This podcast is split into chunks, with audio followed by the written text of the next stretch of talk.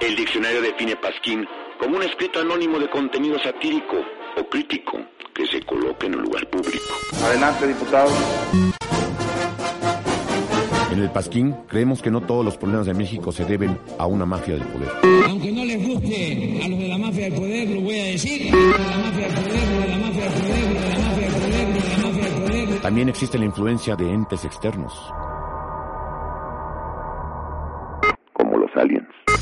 Convierto en marciano. Los extraterrestres nos visitan, los gobiernos nos mienten. En el Pasquín creemos en el libre mercado, pero el único libre mercado en México es el mercado libre que está en la calle del municipio libre, de la colonia Libertad, junto a la Escuela Libre de Derecho. En el cual solo venden los productos de los monopolios de este país.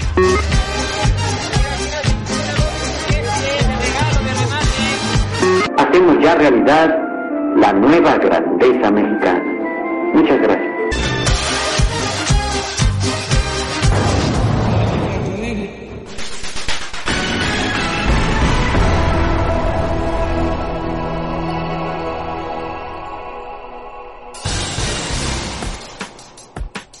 Luego de que supuestamente íbamos a administrar la abundancia, donde México comenzó a gastar a lo loco en el sexenio de López Portillo sin considerar que los precios del petróleo caerían, llega a la presidencia el primer tecnócrata que lo era sin querer plenamente serlo, Miguel de la Madrid, burócrata nivel 33, muchachón de Harvard, presidente gris, tan gris que difícilmente sabe algo de él, pero no se preocupe, hoy sabrá quién fue, qué es eso de la renovación moral, que rima, rima con los días presentes. La crisis económica y el bajo perfil de De la Madrid logró que la derecha y la izquierda se organizaran. Por un lado, los bárbaros del norte llegaron con fuerza en el PAN. Paco Barrio, González Clarión y Maquio pusieron al blanquiazul en la jugada. Por otro, la corriente democrática, el sismo, la huelga y los partidos de izquierda darían vida al proto-PRD. En un sexenio de cero crecimiento y fraudes electorales, cerrarían con el fraude más escandaloso desde el de Almazán. Pero eso sí, tuvimos Mundial de Fútbol.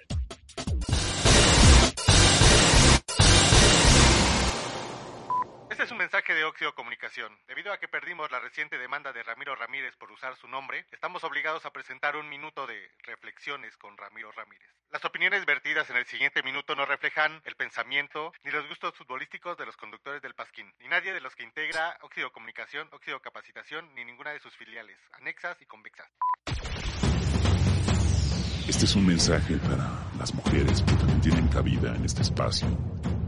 Una mujer tiene que pensar positivamente, creer en su pareja y estar dispuesta a arriesgarse junto con él. En vez de llorar por lo que perdiste, sonríe por lo que aprendiste. La gente va a desearte lo mejor, pero cuando lo tengas, te odiarán. Mientras más grandes sean tus pruebas, más grandes serán tus victorias. Mis Pumas. Que no califican ni a la liguilla. Es un problema de corrupción. Que no has oído al presidente. Todo está corrupto. O sea, ahora sí le haces caso al presidente, ahí sí. En eso sí tiene razón, güey. En todo lo demás no tiene razón, Ramiro. O sea, a huevo, solamente en lo de los Pumas. Todo el mundo sabe que en la UNAM, güey, hay un chingo de corrupción.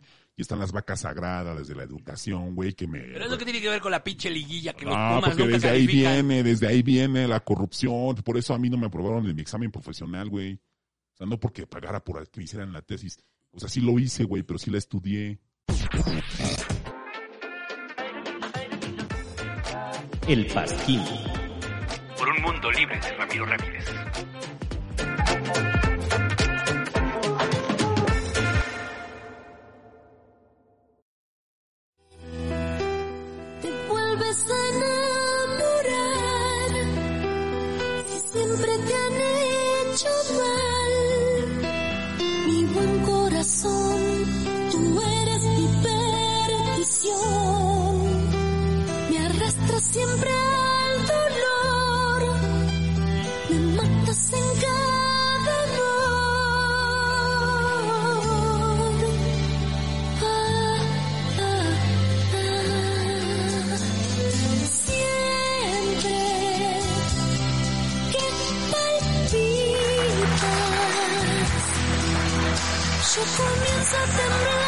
Buenas noches.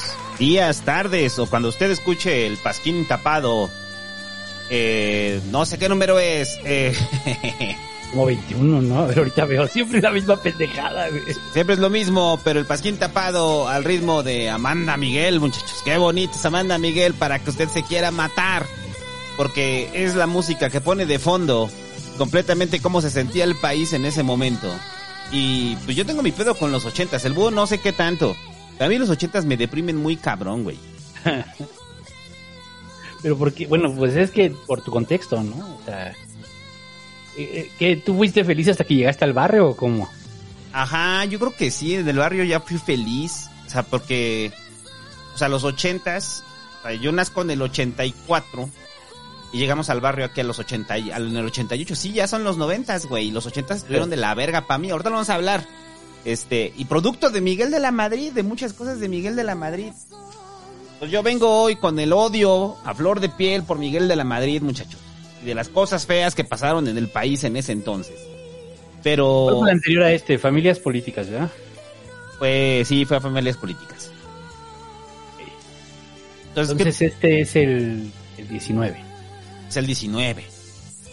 Ahí está. Este, no, sé cuánto se tarda. Ah, ya. Eh, ¿Cuánto se tarda Amanda Miguel? A ver, vamos a adelantarle a Amanda Miguel a la parte que quiero. Ahí está. Es la que quiero.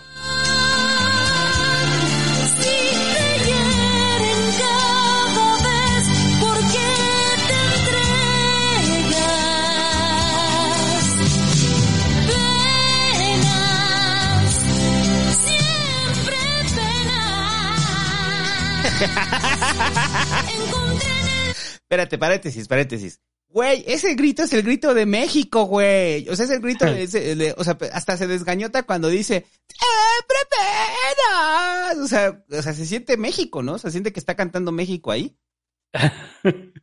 Pues sí, más o menos sí. Va de nuevo, mire, escuche, escuche cómo se desgañota Amanda Miguel, muchachos. Y no me diga que no siente los ochentas ahí con la crisis económica, todo lo que da, vea.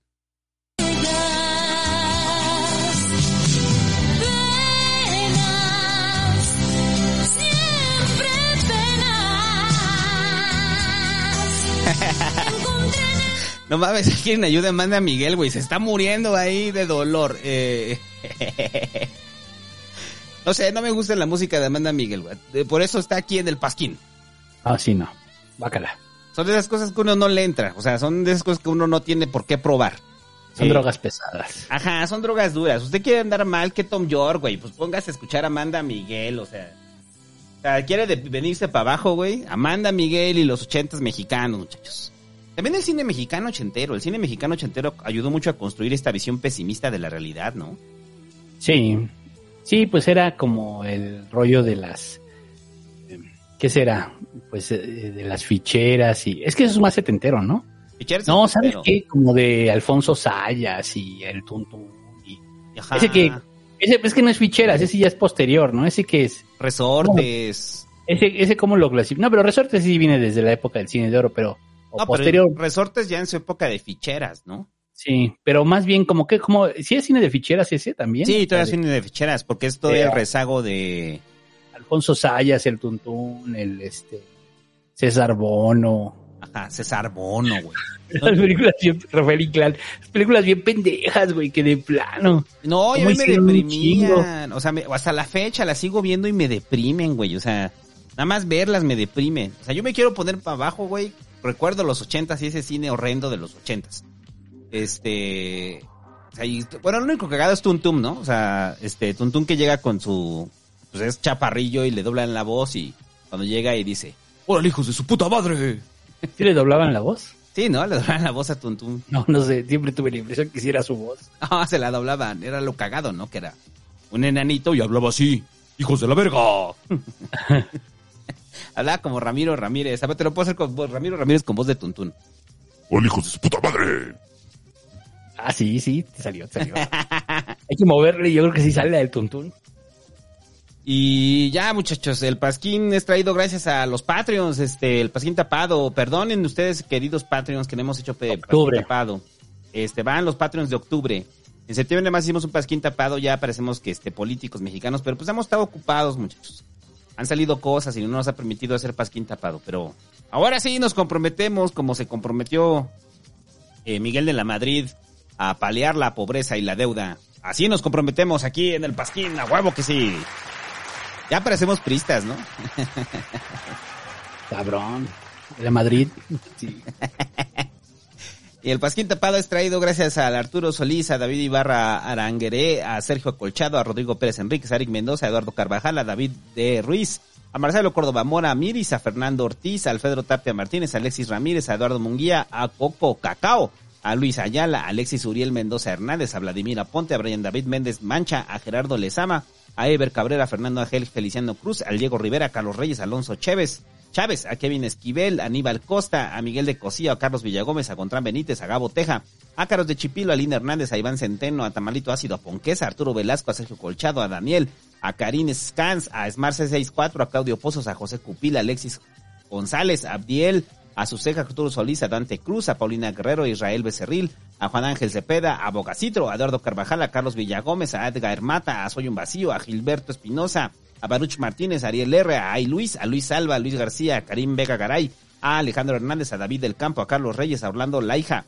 a Raimundo Casani, a Bicom, a Gabriela a Xiaoshuan Shu, a Gerardo Santander, al Jorge Todd, a Marco Flores, a Christopher Bortán, a Marcos Guillén, a Leonardo, a Briseida Cabrera Lugo, a Adrián Came, a Persona de Cuevano, a Cosme Fulanito, a Aníbal Cosba, a Costa, perdón, a Beto García, al Moy, a Ramsa Mondragón, a Ricardo Vega, a Ulises Jaki, a Urbazón 79, a Marco Valle, a Kurogi Musay, a Adrián López, a Eduardo Méndez, a Manuel Ortega, a César Torralba, al Davi, a Ernesto Pablo, a Francisco Smith, a Fer Favela, a Luis Gómez, y a Miguel García Domínguez, a César Ocampo, a Diego Arana, a Giovanni, a Uriacha de 19, a David Ibarra Aranguea, a Rodney 23, al Jerus, a Mam, a tú, güey, con tu pinche nick que nunca sé, a Pam Ekai, tú, eh, Kevin, Kevin Esquivel, a Enrique Segundo Reyes, Dustin López, a Martínez, a Amante Bandido, a Sergio Benítez Mar, al Mura, a Mildred Jiménez, a Luis de Monía, a Víctor de León, a Alonso Mustafat, a Víctor Colchado, a Giovanni Villalobos, a Carla González, a José Ángel León, a Daniel Coyac Infante, a Jesús Blancarte, a Rafael Fernández Soto, a Vladimir Aponte, a Kevon MD, a Francisco Almazán, al Roberto Perroberto, a Güero Manuel, a Luis Antonio BR, a Adrián Echeverría, a Antonio Sotomayor, a Eduardo Luis Mancilla, a Arturo Soto, a Alejandro Murillo, a Jorge Arturo Aguilar López, a Cristian Ladrón de Guevara, a Arnada Amaro, a Julio, a Lisandro HD, a Alexis Uriel Mendoza, a Roberto Torres, a Oscar Gabriel Barrera, a Gontrán Benítez, a Humberto Alonso, a Terrodax, a Mario Galicia, a Joshua Reyes, a SNWNST, a Milsort, a Armando Regadas, a Jafet Hernández, a Pepe Rocha, Noyola, a Alan Valderas, a Samuel Mayorga, a Marco Lorita, Lortia, a José Esteban Heredia, a Abel Pantle, a Guise JM, a La Karina, a Víctor Hugo Macías, a David Figueroa, a Ana Quinquenovia, a Miguel de Cosío, a Daniel Hernández, a Ricardo Esquivel, a Néstor MP, a Quismán López, a Julián Hernández, a Antonio Olivares, al Julián Benítez Domínguez, a Luis Alberto Prado, a César de Ibarra, a Gerardo Lezama, a Electro Julián Celey Rojas, a Rodrigo Santibás, a Víctor Magaña Parra, a Álvaro Redondo, a Ricky Ruiz, a Adrián Sandoval, a Ángel Gómez, a Losmar Camacho, a Cip de Palenca, al Diego Rivera otra vez, ¿por qué no? A Pajo del Silencio, a Aaron Reyes Banda, a Rodrigo Pérez Enríquez, a Juan Serrano, a Giovanni Carmona, a Mirris, a Alma Maciel, a Eduardo Zambrano, a Diana Ramos, a Lalán Millán, a Benjamín Beltrán, al Armando P, a Letson Alberto, a Ledmond Kiss, a Armando Aguilar, a Liz Sánchez, a Moisés Sánchez Barón, a Alejandro Ortega, a Kuma Blossom, a Ricardo Ruiz, a Edras Fernán Bravo Cardona, a Eric Mendoza, a Oscar García, a Rafael Cortés, a Sael Camarillo, a Agustín Martínez, a Joscagen, a Pedro González, a Saúl Herrera, a Delfino Ávila, a Alberto Chay, a Ulises García, a José Alberto Martínez Santiago, al Jorge Madrilés y al Sastrec. Gracias a todos muchachos. Aplausos a toda la gente que hace posible el Pasquín Tapado. Tenemos que darle su reconocimiento a todos. Lo siento. Así es. Si no le gusta, pues adelántele. Eh, y ahora sí, lo que le interesa. Miguel de la Madrid, que yo tengo la hipótesis de que mucha banda no ubica a Miguel de la Madrid, güey. O sea, sobre todo muchos podescuchas jóvenes no ubican a Miguel de la Madrid. Pues en, en los hechos, o sea, yo... Eh, ¿Tú yo naciste en ese sexenio? yo nací en ese sexenio, yo no me acuerdo de Miguel de la Madrid, pero me acuerdo de los rezagos de Miguel de la Madrid. O sea, de todo lo que dejó Miguel de la Madrid, eso no solamente me acuerdo, eso me tocó vivirlo. Entonces, va, va, porque tenemos chat en vivo. Y recuerda que el Pasquín Tapado es grabado en vivo. Sí. Con público real. El Pasquín Tapado es grabado en vivo con público real. Eh, sí, sí, vamos, leyendo, aquí. vamos leyendo al azar. Mira, verle unos al azar ya que están ahí. O sea, recuerda que, que si usted es Patreon, se conecta cuando estamos haciendo en vivo y no necesita dar superchats, ahí lo leemos. No hay superchats aquí. A ver, es que por ejemplo dice, este, bueno, me voy de los de arriba. Eh, Jorge Mandriles nos manda saludos, hasta Guaprieta, Arturo Solís dice, eh, también manda saludos, que Julián Benítez Domínguez, Urbano González Patiño, eh, eh, Claudio Cuevas dice que este pasquín lo está agarrando como cuando agarró los bolillos salidos del horno que aún no acomodaban en la panadería. Sí, ese ya es el colmo, güey. Ese ya es de pichambreado, carnal, la verdad. Hasta el Camarillo pregunta que si era reptiliano Miguel de la Madrid. Más o menos. Eh, nos manda saludos Delfino Ávila. eh, lo mismo que Diego Rivera. Este, que qué que, qué vamos a hacer en el Pasquín 20, en el Pasquín, en el Pasquín este tapado 20. Y este es el veintitantos, ¿no? No, quedamos que este es el 19. Este es el 19. Ah, entonces en el 20 no sé, muchachos. Nos vamos a encuerar. Luego dice, mm, nos manda saludos Esteban Córdoba desde Hermosillo. Este, y saludos a su carnal Rafael que eh, se va a ir a vivir solo y a Puerto Vallarta, qué bueno. Este, y preguntan que si Miguel de Madrid era español o no. No, no era, no era español, era mexicano. No había, este. Pues sí, suena así, ¿no? Miguel de la Madrid Hurtado. O sea, sí es un nombre demasiado gachupín, ¿no? Pero hay varias sorpresas en este pasquín tapado de que estábamos discutiendo antes de entrar el micro y Bu y yo. De que para los defensores de la meritocracia, Miguel de la Madrid, pues, pues sí se ganó su, su espacio en la historia para mal, o para bien, como usted lo quiera ver, a través de la meritocracia, ¿no? O sea, es un, un cabrón que viene Sí. de abajo, ¿no? Es un político que no es un junior, no, no tiene una familia política. Sí tuvo sus padrinos políticos, desde luego. Entre ellos, pues el Echeverría y también este. Pero digamos era de grupo, pues, ¿no? no todavía ahí todavía eran de grupo. Todavía ahí eran de grupo. O sea, hay varios casos, ¿no? Está el caso de, de- así como él. Este, todavía no era tan determinante tu familia.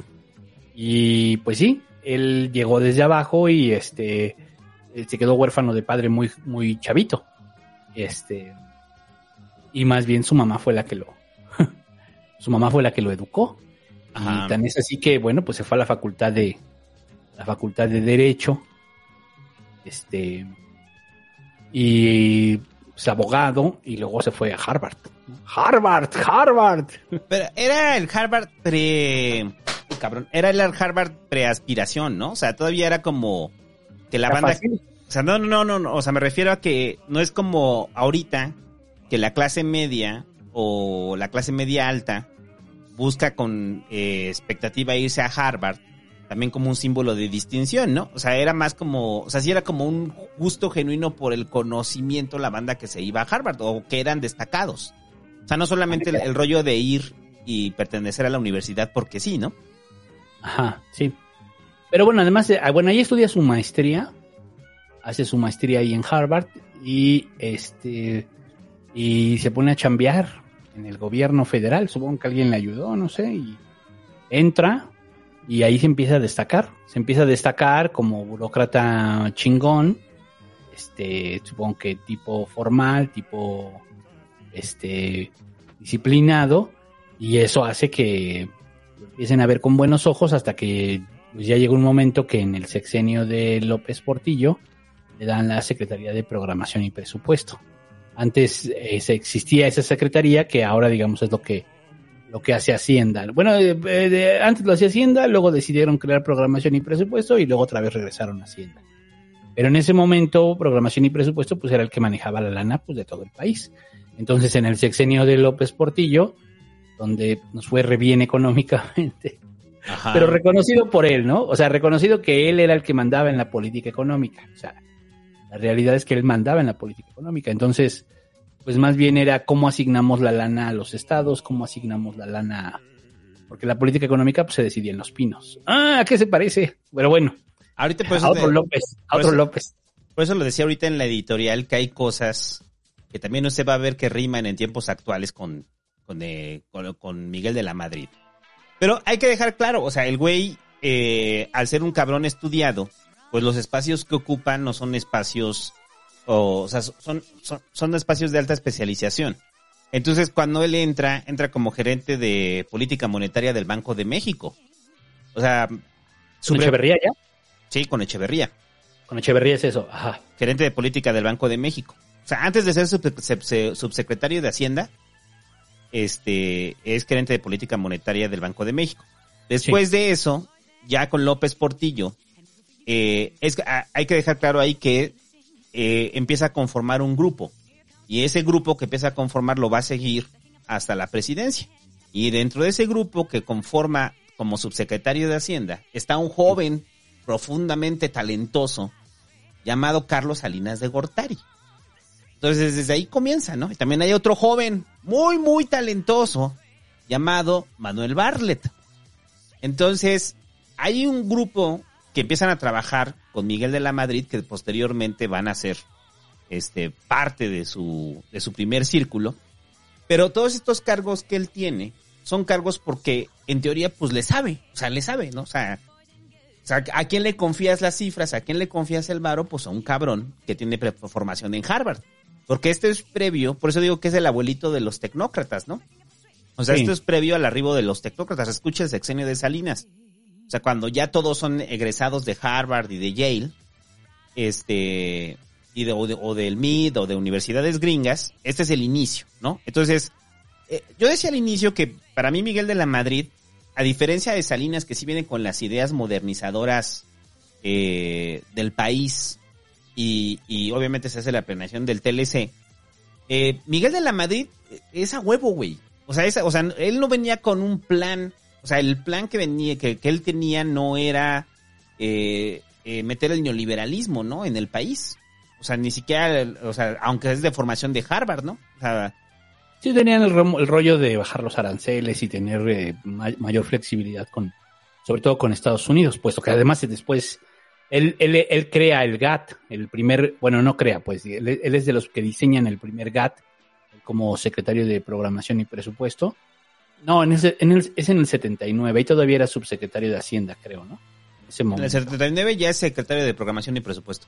Ah, pues ahí, ahí se hace, se hace el proyecto del GATT, que era básicamente un el primer arribo a los tratados de libre comercio. Era como un ensayo, pues, ¿no? Era vamos a hacer un ensayo y vamos a bajar aranceles. O sea, creo que no es, no era tan radical como, como la postura de, de Salinas, de ser totalmente neoliberal, pero creo que sí, sí estaban en el ensayo error de, de, de abrirse al libre comercio. Sí, o sea, el GATT al final eh, él lo diseña en programación y presupuesto y luego cuando llegan al gobierno y es presidente, él lo firma. Pero, pero son las circunstancias las que lo hacen. O sea, porque, o sea, cuando digo son las circunstancias, no viene con un plan y frente a, porque hay que dar como los antecedentes. Ah, Sí. Bueno, ahorita los damos, ya cuando entremos al sexenio, pero no más rápido. O sea, venimos, o sea, deben de entender cómo está México en este momento. En este momento es el México de López Portillo. Es el México que empezó a crear empresas estatales eh, porque teníamos petrodólares, muchachos, porque habíamos encontrado yacimientos petroleros y entonces estábamos en la lógica de administrar la abundancia, porque pues, pues nunca iba a caer el precio del crudo, o sea, nunca más iba a caer el precio del barril. Y México este, pidió un chingo de préstamos, que ya lo vamos a ver en el sección de López Portillo, que es de los más irreales. Eh, México pidió muchos préstamos para solventar estas empresas. Entonces, cuando caen los precios del crudo, pues México se queda con un montón de empresas que muchas de ellas son elefantes blancos o muchas de ellas no funcionaban, o sea, ni siquiera eran rentables. Se crearon hasta mil empresas paraestatales. Eh, bueno, de que el Estado creó más de mil empresas, lo decíamos en un pasquín, ¿no? O sea, de, de cuando teníamos, Sí. este, todo era MEX, ¿no? Eh, y de que de ahí se quedó Bimex, ¿no? Eh, pero bueno, entonces hay que entender que Miguel de la Madrid viene de eso. Entonces, como viene de eso, le toca el desmadre eh, de la crisis y ahí se está viviendo la crisis. Entonces, el, el plan que tiene es, pues tenemos que vender algunas empresas del Estado porque muchas de ellas son ineficientes. Pero antes Sí. de eso, ya cuando es secretario de Programación y Presupuesto, pues eh, él organiza ese plan, ¿no? O sea, el de para administrar la riqueza petrolera. O sea, es como se gana a López Portillo. Sí, sí, este, pero, pero, pero al final, pues, híjole, ya sabemos lo que pasó, ¿no? Pero se lo encarga, o sea, eso es lo cabrón, le encarga, o sea, llega lo, imagínate, yo llego con el búho y le digo, güey, me voy a ganar, me gané, vamos a hacer un pinche businessote, búho, pinche businessote, a ver, tú ármate el plan, no hay pedo, mañana me pagan, güey, entonces, quiero que hagas la ruta de aquí a 10 años, güey. De aquí a 10 años, ¿cómo nos ves? O sea, ¿dónde invertimos el varo? ¿Dónde lo metemos? Y de repente llega un mes después, güey, no me pagaron. Sí. Oye, güey, ¿y tu plan de negocios? No, pues se vino abajo, güey. No, no me pagaron, güey, valió mal. Pero ya pedí todos los préstamos. ya no me endrogué. Entonces, pero bueno, entonces la visión que tenía, lo que dices del GATT, o sea, era bajo una lógica en la cual eh, los precios del crudo no cayeran y que sí iba- fuéramos a administrar la abundancia. O sea, Miguel de la Madrid nunca tuvo eh, la capacidad de hacer una o de prever, pues, que los que los precios del crudo iban a caer, ¿no? Y su plan era de buenas intenciones, ¿no? Con una ap- apertura moderada al libre mercado, ¿no? Sí, aunque sí, él dice que, el, por ejemplo, que le hayan nacionalizado la banca, él sí dijo, casi casi fue una chingadera que me hizo este güey, ¿no?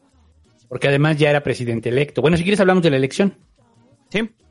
Entonces, a este, bueno, ese es el Miguel de la Madrid previo. Eh, hay que dejar claro que él, aunque militó en el PRI, o sea, él milita en el PRI o se mete al PRI, pues porque ese era el momento, o sea, en ese momento era la forma de hacer carrera en la administración pública. O sea, si tú querías trabajar en la administración pública y eras una persona sumamente especializada, pues no era que fueras y dejaras tu currículum y te jalaran, ¿no? Pues tendrías que tener militancia partidista. Entonces, por eso Miguel de la Madrid se mete al PRI. O sea, era la catapulta, tu catapulta para los profesionistas.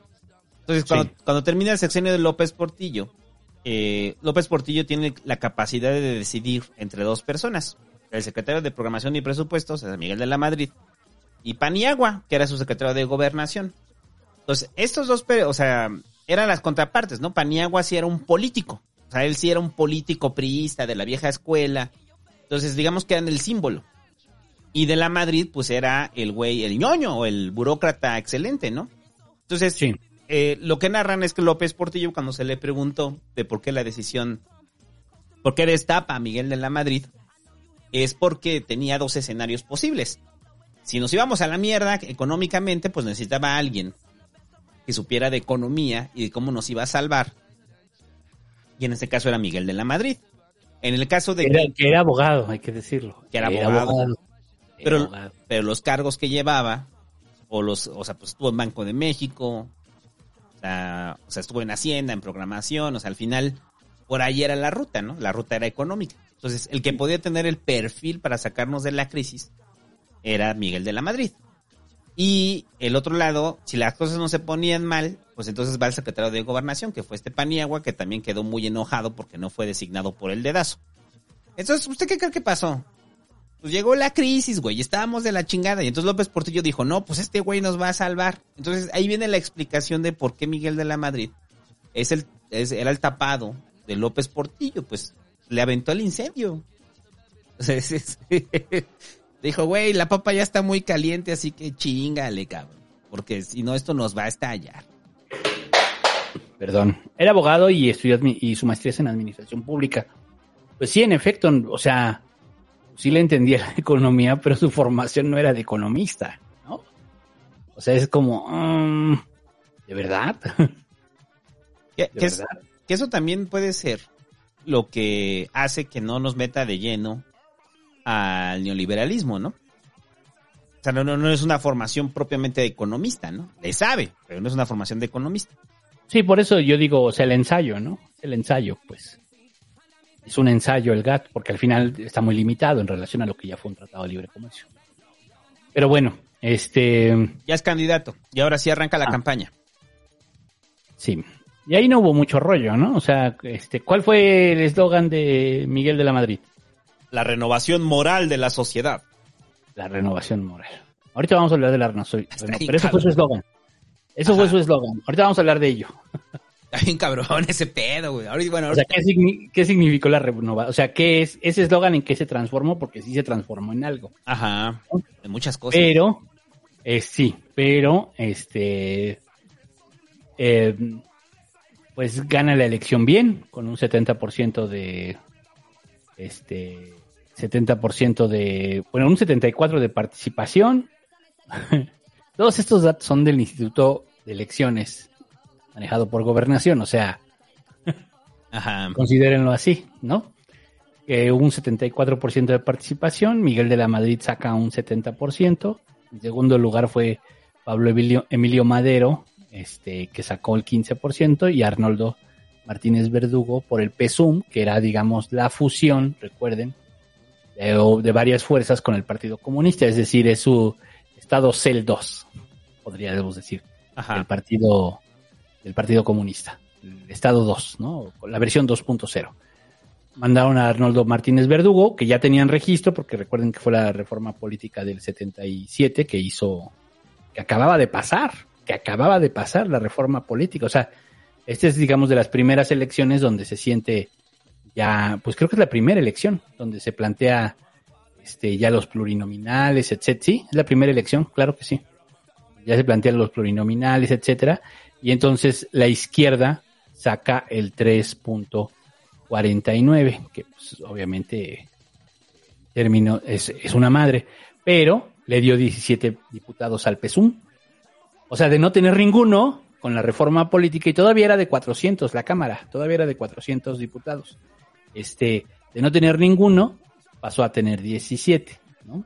Claro, y el PAN, 51, que ahorita va a ser importante decir por qué esos 51 del PAN se vuelven muy importantes, pero no tenían prácticamente ni madre, o sea, no ganaban ni un distrito y como no había pluris, pues el PRI avasallaba y se chingaba todos los distritos. Ahora en la representación proporcional, el PSUM sacaba el 17%. Bueno, 17, no, perdón, 17 diputados, que es el 3% de lo que traía. Bueno, este, y gana la elección y gana bien, ¿no? ¿Algo que quieras comentar de esa elección o de esa campaña? Hay varias propuestas que tiene Miguel eh, de la Madrid de esa campaña y que, o sea, él, él entiende la situación. O sea, a ver, hay que entender el panorama. A, a López Portillo, cuando termina su sexenio, se le acusa de todo. O sea, se le acusa en la opinión pública. En la opinión Sí. pública se le acusa de ratero, de nepotista, eh, aparte de, bueno, y aparte él mismo lo decía, ¿no? Eh, de corrupto. eh, la imagen de López Portillo era una imagen muy sucia al terminar su sexenio. Entonces, cuando Miguel de la Madrid... eh, Como Peña, hagan de cuenta, como Peña. Exacto, como Peña, güey. Ahí le diste el clavo. Pues sí, es lo que estaba pensando hace rato. Pues sí, como Peña. Como Peña, así de, así de mal salió, así de jodido. Imagínese que usted viene de un sexenio como Peña y entonces donde la corrupción fue la, la- la característica fundamental y entonces las propuestas de Miguel de la Madrid eran una de sus propuestas fundamentales es que el presidente va a pagar impuestos, güey. O sea, es en serio, o sea, esto no es mentira, es real. ¿Y por qué el presidente no pagaba impuestos? Porque el presidente no paga impuestos, pero ahora el presidente va a pagar impuestos, ¿no? Y una de las cosas que repetía en todos los eventos Miguel de la Madrid era austeridad y sobriedad. Entonces Miguel de la Madrid era un convencido de que la imagen de López Portillo lo había afectado mucho y entonces eh, ya va por dónde va, va entendiendo por dónde va la renovación moral de la sociedad. Entonces, ¿qué quiere decir? Que hasta antes de Miguel de la Madrid, México, la sociedad mexicana era, o la clase política era completamente amoral.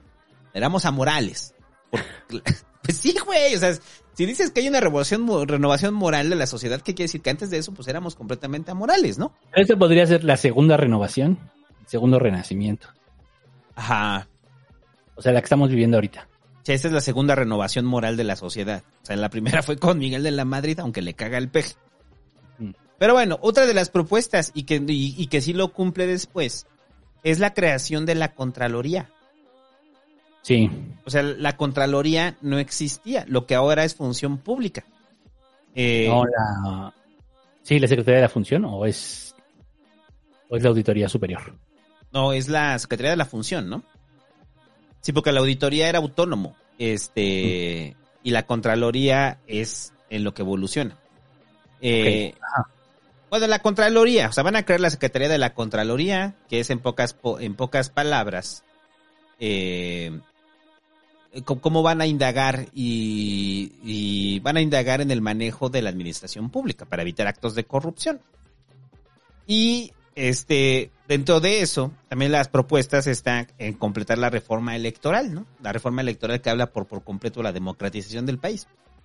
Eh, suena bien, ¿no? En los dichos. Ahorita vamos a ver qué pasó. Pero lo que es curioso es que las propuestas de Miguel de la Madrid no iban absolutamente nada sobre paliar la crisis que se estaba viviendo o que estaba por vivir.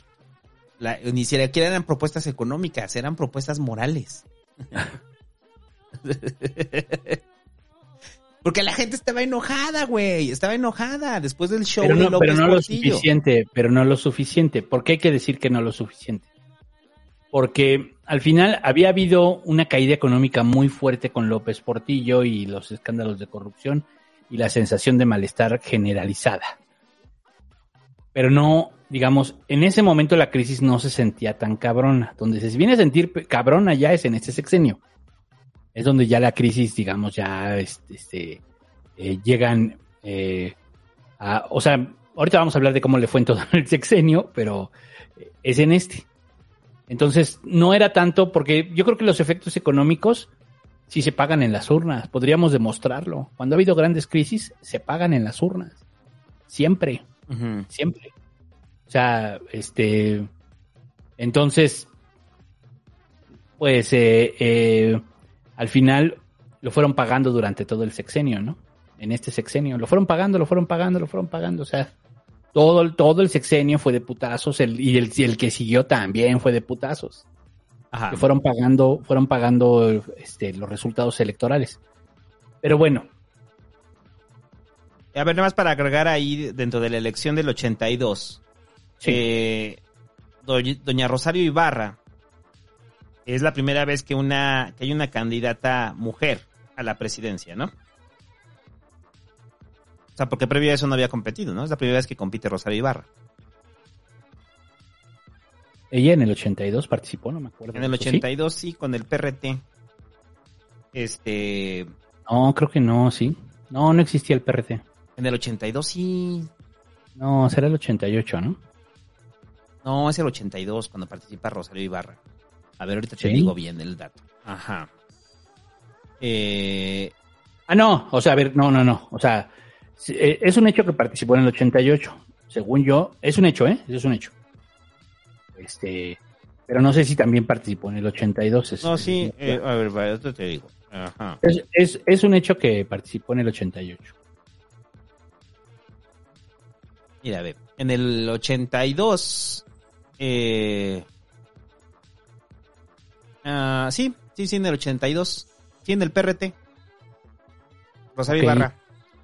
Este, Entonces fue candidata, fue candidata dos veces. ajá, y esta es la 82. primera vez que es candidata. el 88, ok. Es la primera vez que es candidata y es la primera vez que una mujer eh, se es como es candidata a la presidencia de México. ¿Y qué porcentaje sacó? Sacó el 1.77%. Entonces no alcanzaron registro, ¿o sí? PRT, pero es que el PRT siguió existiendo. A lo mejor en diputados sacó una votación diferente. En diputados, no, no metió diputados. No, no, no. Diputados metió nomás fueron los 51 del PAN y 17 de PSUV. eran reglas, eran reglas diferentes. Ajá. Sí, cierto, sacó el 1.77. Entonces, do- doña Rosario Ibarra, muchachos, que recuerde, eh, es muy distinta a su a su hija, a Rosario Piedra Ibarra. Eh, que de ahí empieza, ¿no? O sea, también empieza el, el- rollo de lo que va a detonar en el 88, ¿no? Este, sí, sí, porque los partidos pues siguieron existiendo. O sea, estoy viendo los partidos que, que estaban aquí, que clasificaron. O bueno, más bien que estaban en la jugada. Obviamente el PPS, el PAR, el, eh, el PAN, el PRI obviamente. Habíamos dicho que el PSUM, el Partido Demócrata, el PDM, el del Gallito, el PRT, que eran los troscos, el Partido Socialista de los Trabajadores, ya no me acordaba de este también, el PSD, Partido Socialdemócrata, ese no lo conocía, hay que investigarlo. Y ya, esos son los partidos que había. Hay que ver cuáles pasaron a la siguiente fase. Ajá. Y ya, ¿no? Ya de, bueno, ya de la elección.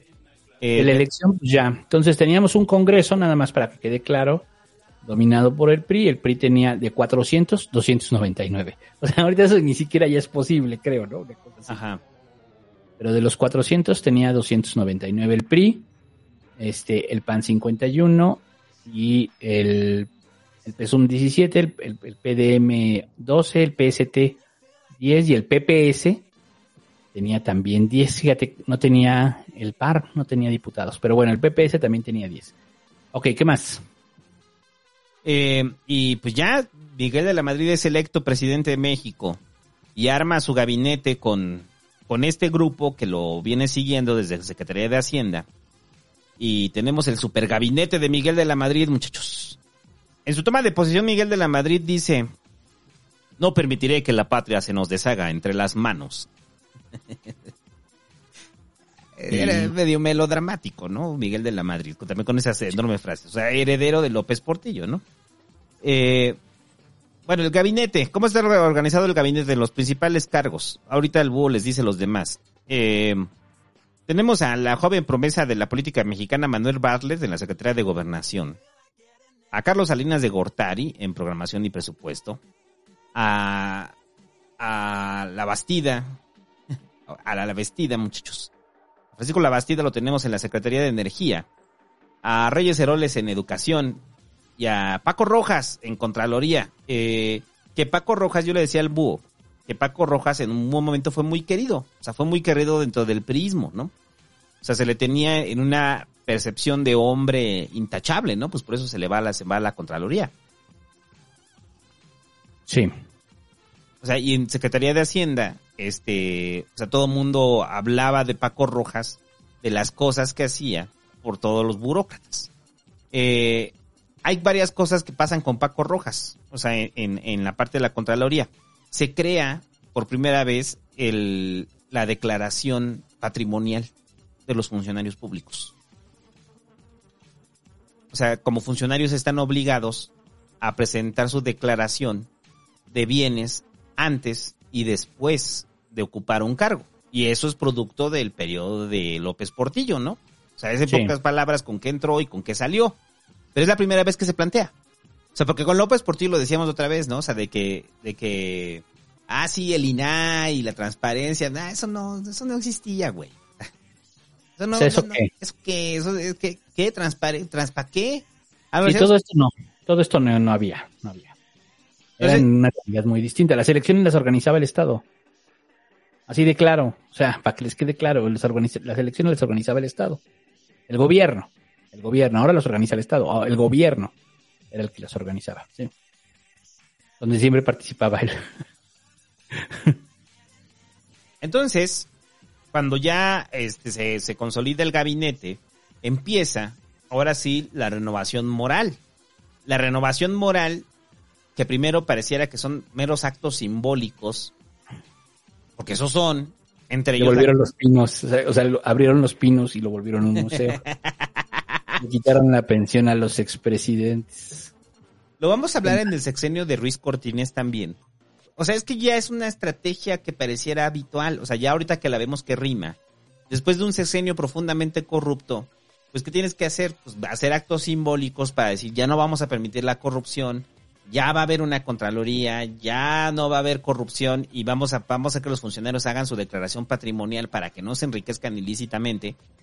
Pues después de un periodo de, de, de robo absoluto, ¿no? O sea, pues te tienes que limpiar la imagen. Y eso viene siendo la renovación moral de la sociedad. Entonces me encanta porque entonces no es la renovación moral de la sociedad, es la renovación moral de la clase gobernante, ¿no? O sea, Sí.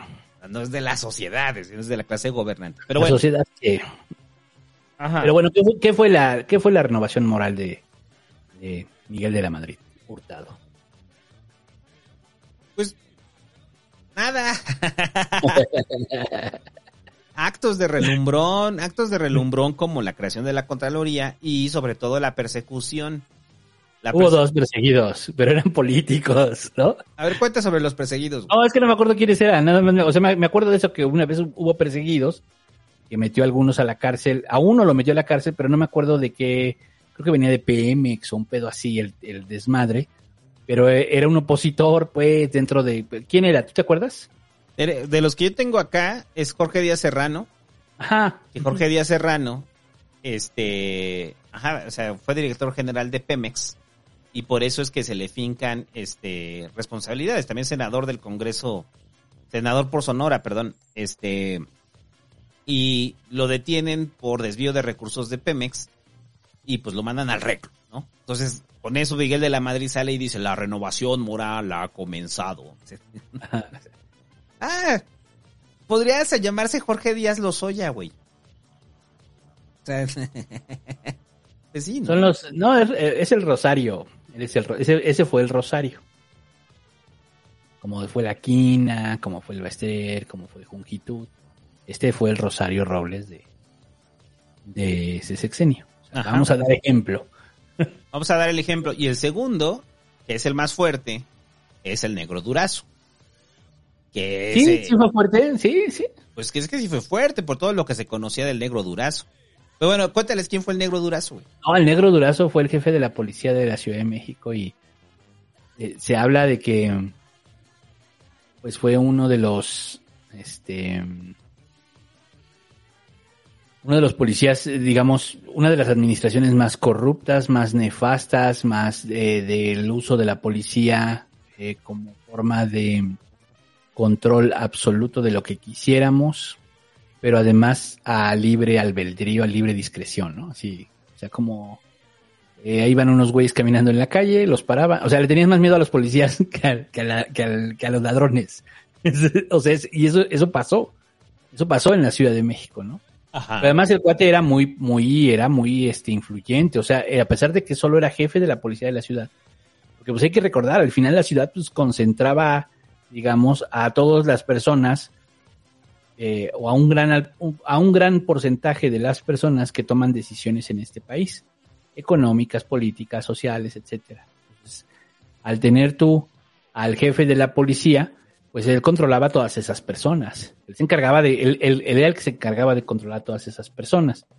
Y entonces tenía relación con todos, tenía relación con Televisa, tenía relación con, con el Banco de México, tenía, o sea, tenía relación con, era un cabrón eh, muy poderoso, ¿no? Este, y que era muy amigo de López Portillo. Eh, bueno, eso ya lo platicaremos en el sexenio eh, de, de, de la, mad- de López Portillo. El chiste es que, digamos, se le acusó, o sea, en, en, en un esquema actual de derechos humanos, este tipo es un genocida, o sea, tal cual. Este tipo es de lo peor, en un esquema actual de, de- en ese entonces no, pero pues, total que cayó, este, lo metieron a la cárcel, primero fue la orden de aprehensión, estuvo 10 meses en Estados Unidos, eh, luego fue la extradición y lo clavaron 11 años, según recuerdo, el- al negro durazo. Entonces, este, mm, pues sí era un madrazo para, sí, sí era un madrazo, sí era un jefe de la policía que iba para adentro. Como ahorita García Luna. Pero La aparte, diferencia es que este fue de un sexenio luego, luego a otro, eso sí, pero es que ya el negro durazo entiendo que ya a lo mejor no se quería cuadrar.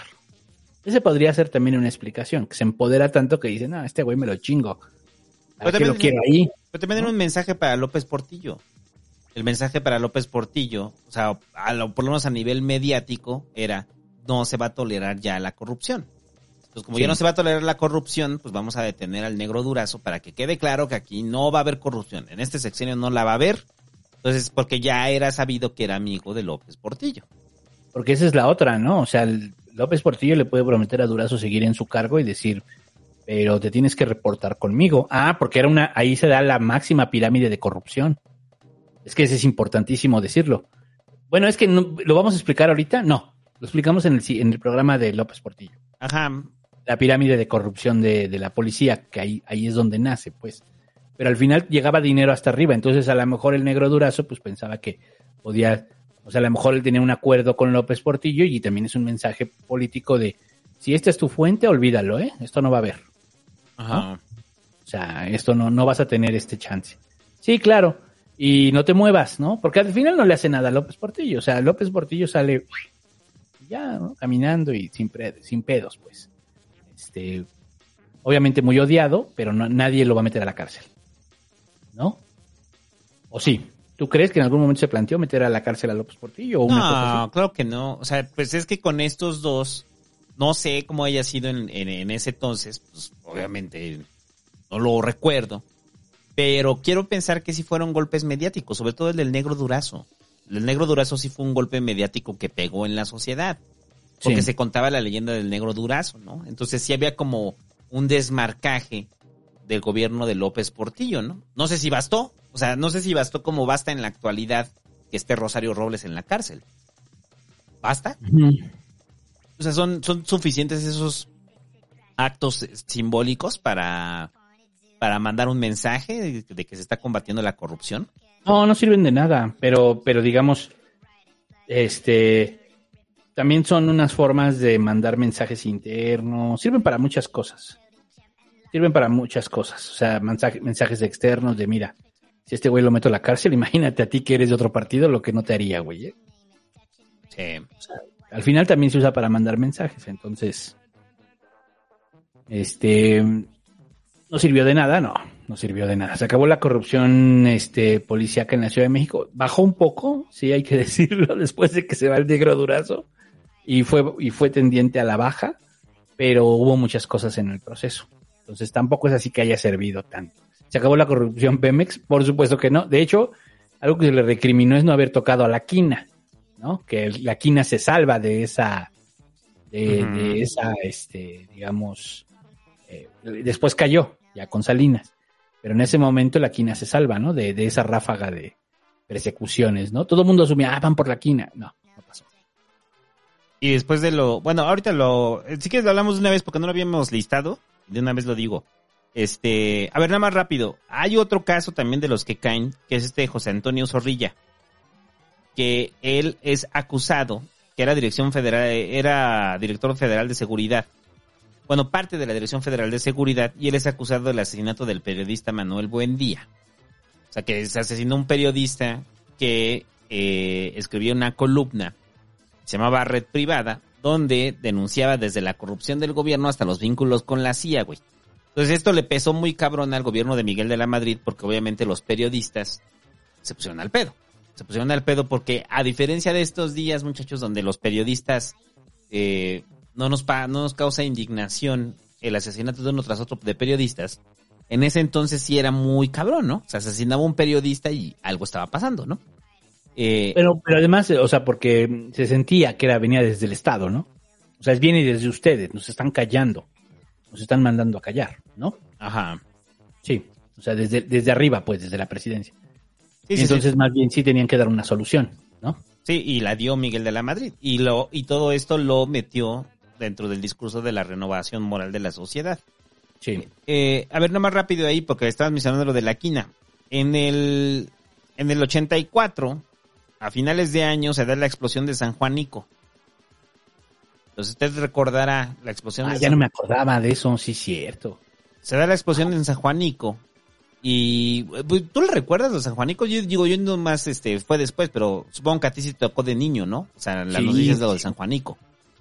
Sí, íbamos regresando de la escuela. Iba en primer año, una cosa así, ¿no? No, no sé. Pero estábamos, estaba la televisión, estaban todos viendo la televisión. Y sí estaba cabrón. Y se comentó bastante, pues, sí se comentó bastante, que había habido un problema ahí de, este, de, en Pemex. Es, es un- es uno de los grandes accidentes de Pemex, una explosión, pues que en la madrugada, o, o en, el, en el primer amanecer, no recuerdo si fue a las 5 de la mañana, una cosa así, este, explotó, un chingo de gente se murió, pero un chingo. Ahorita vemos los datos, pero yo no me acordaba, a ver, coméntalo. Fueron casi, no se tiene como claridad, pero fueron más de 500 personas las que fallecieron en la explosión de San Juanico.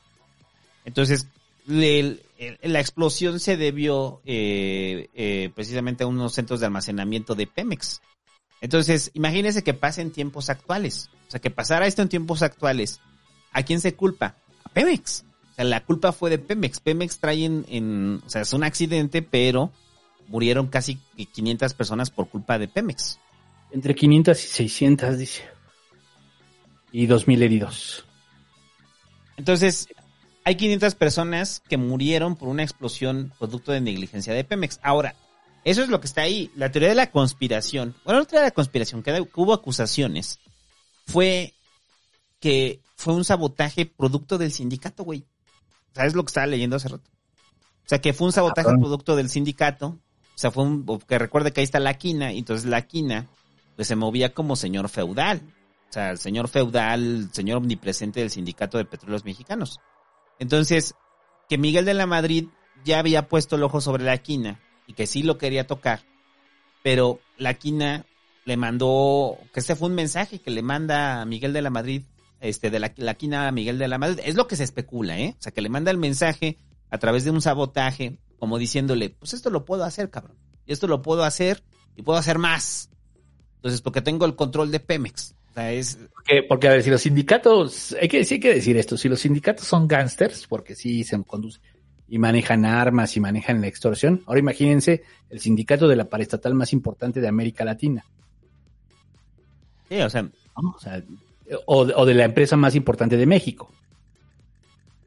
yo digo que puede sonar a ficción, pero, o sea, de que hayan cargado la vida de 500 personas con tal de mandarle un mensaje, yo, se me hace exagerado. Pero creo que si bien eh, pudo haber eh, negligencia, eh, la sortearon precisamente por el poder que tenía el sindicato, ¿no? Porque no pasa nada. O sea, y la única respuesta que da Pemex es que asumen la responsabilidad moral, güey. O sea, es lo único que... Y Pemex lo dice. O sea, en un comunicado el sindicato lo dice, que asumen la responsabilidad moral. O sea, todo era asumir responsabilidades morales en ese entonces, ¿no? O sea, todo era moral, güey. Por eso te digo, antes éramos amorales, ahora ya este, es moral. Y, y, el, y, el, y la explosión de San Juanico este, es la primera tragedia que, que nos empieza a golpear en la ciudad, ¿no? Bueno, ahorita vamos a hablar de las demás tragedias. O sea, eh, o sea, porque, bueno, esto fue en Tlanepantla, o sea, es prácticamente la Ciudad de México. Sí, fue muy cerca de la Ciudad de México. Y ya, ese es lo de San Juanico. Entonces, ¿tú sí crees? ¿Tú sí crees lo de, o sea, que podría ser posible que lo hiciera la quina? Pues lo que decía, o sea, para el nivel de sindicato que es Pemex, es un sindicato, híjole. O sea, es que hemos visto a los líderes sindicales de distintos sindicatos y lo fuertes que son. Ahora imagínense de Pemex. O sea, el nivel ya de locura que podría tener un tipo como la quina. Que sí tenía lo suyo, pues, ¿no? Sí tenía lo suyo. Este. Pero a ese nivel, no sé. No sé. Qui- Quiero pensar que no. Sí, yo también quiero pensar que no, porque si no se... Quiero pensar que no, la verdad, quiero pensar que no. Hay que investigarle, pero quiero pensar que no. Y ya, este, ahora sí, el, la derecha. Ah, bueno, espérate, espérate, eh, ahorita regresamos a gobierno. ¿O ya quieres irte Sí, directo no. con, la, con el pedo político? No, pues, si quieres cerramos, o sea, yo le puse cierre, pero puedes agregar más temas ahí que tú veas de gobierno, o si quieres de una vez. O sea, por ejemplo, pues falta hablar de la economía, falta hablar de... Ah, no, pasó. entonces sí los meto acá en el cierre de sexenio. Entonces dale ahora sí con la derecha.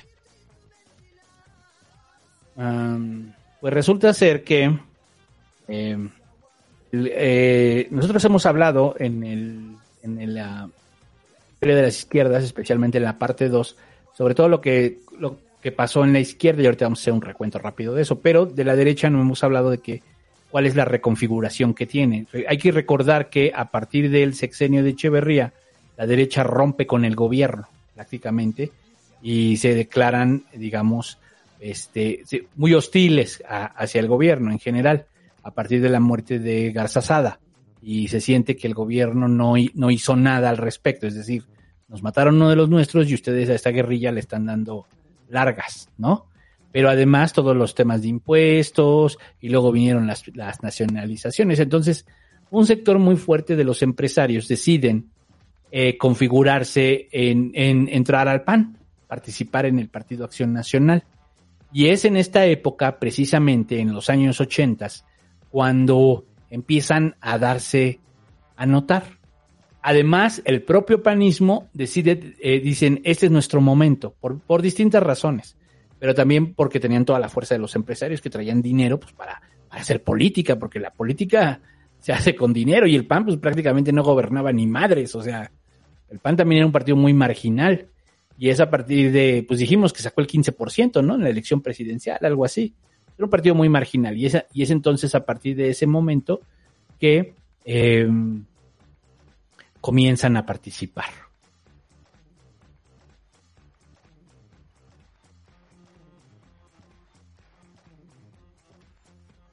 Y entonces tuvieron varias elecciones. En todas esas elecciones decían, ellos traían el tema de que los votos cuenten, que, los, que todos los votos cuenten. Empezaron a manejar ese discurso en general. Este. Y entonces en la, primera, se, cre- se crean dos, se crean dos, este, eh, se crean dos organizaciones a partir de esto. Una de ellas es Desarrollo Humano Integral y la otra es Acción Cívica Ciudadana.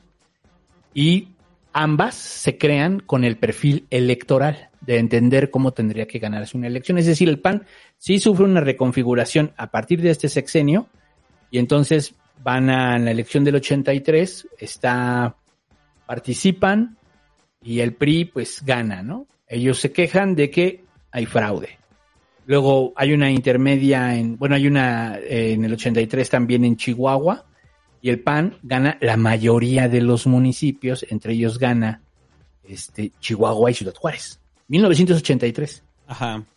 Y en eh, Ciudad, eh, Ciudad Juárez lo ganan con Francisco Barrio, que pertenece a este grupo. O sea, este grupo que son, digamos, muchos empresarios, González Clarión, Maquillo, Fox, Paco Barrio, es un grupo nuevo, pues, es un grupo que le viene a dar mucho hábito. Y hasta si te fijas, son eh, hasta de estilos similares de hacer campaña o de conducirse, ¿no? Hasta el, hasta el- son así como echados para adelante, son Recios, son- hombres del norte. son hombres así, ¿no? No es este, por eso los bárbaros del norte. Sí, hombres del norte, del empresarios. norte, empresarios, ¿no? Empresarios católicos. Entonces Chihuahua se vuelve en una pincha planadora, fun. ¿Qué pasa? Bueno, y ahorita les cuento qué, qué pasa después. Este, y ganan el Congreso y la chingada. O sea, ganan la mayoría de los municipios. Luego, en Durango y San Luis Potosí, en ambos casos dicen que, se les hizo fraude, ¿no? En ambos casos hubo movilizaciones. Pero es decir, el PAN no se quejaba, el PAN decía, ah, me hicieron fraude, ya se iba a su casa y a la chingada. Y a partir de este momento empiezan las pinches movilizaciones. Y empiezan con el tema de las, este, las, eh, ¿cómo le llaman? Este, ay, la misma que hizo el PG, ¿cómo se llama? Resistencia Civil Pacífica. Ajá. Empiezan con el tema de la resistencia civil pacífica y la resistencia civil pacífica. Entonces pasaba así y luego llegan al 84 y hay, un, hay otra elección en Monclova y Piedras Negras y el PAN en, en Piedras Negras sobre todo reclaman el fraude. Entonces, pero además, o sea, ellos agarraban y lo informaban en términos de nos están haciendo fraude y eso hacía que los panistas o los que empezaran a simpatizar con su causa se metieran más, güey. O sea, hicieron una estrategia, pues. Y luego ya viene lo de mm, este Sonora. Y ahí empiezan, allá en Sonora en el 85 se da una elección, este y entre y luego en Nuevo León también. En Sonora también reclaman el fraude contra Adalberto Rosas y en Nuevo León contra eh, Fernando González Clarión, alias el Cejas de Azotador. Sí. Yo busqué en Google en este momento Fernando González Clarión y va a entender por qué es alias el cejas de azotador. Y este, y que bueno, eventualmente después fue gobernador de Nuevo León, pero en ese momento, pum, ¿no? Entonces ellos van, ellos dos van con sus, con sus grupos y se, y van a Palacio Nacional y les avientan gas lacrimógeno, güey. Los putean, güey. Parecido, o sea, eso ya pasó acá. ¿No te O acuerdas sea, cuando sí. los alcaldes y que también los les echaron, así o les echaron gas lacrimógeno? llegaron y les echaron gas lacrimógeno, ¿no?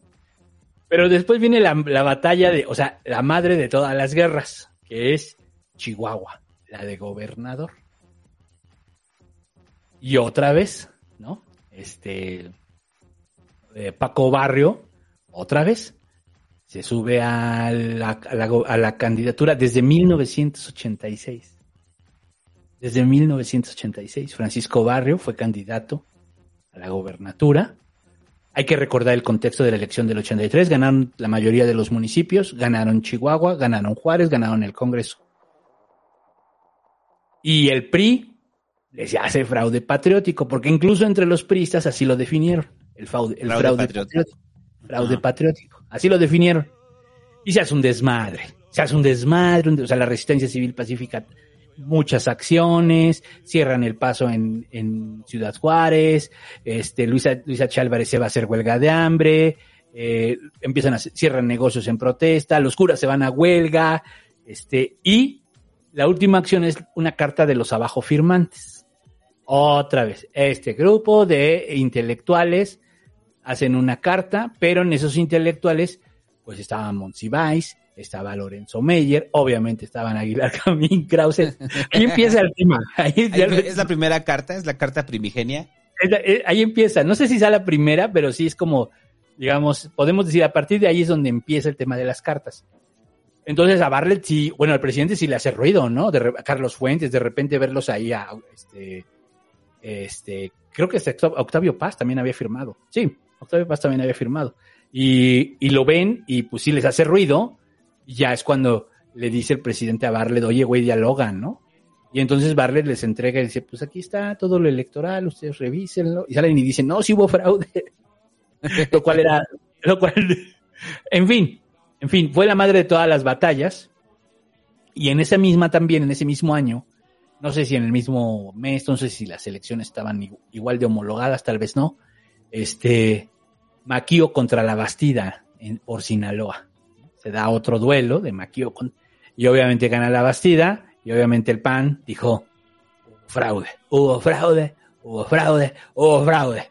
Por eso cuando al presidente le dicen que, que el PAN tiene una lucha histórica también por en pro de la democracia y en contra de los fraudes, pues sí, es real.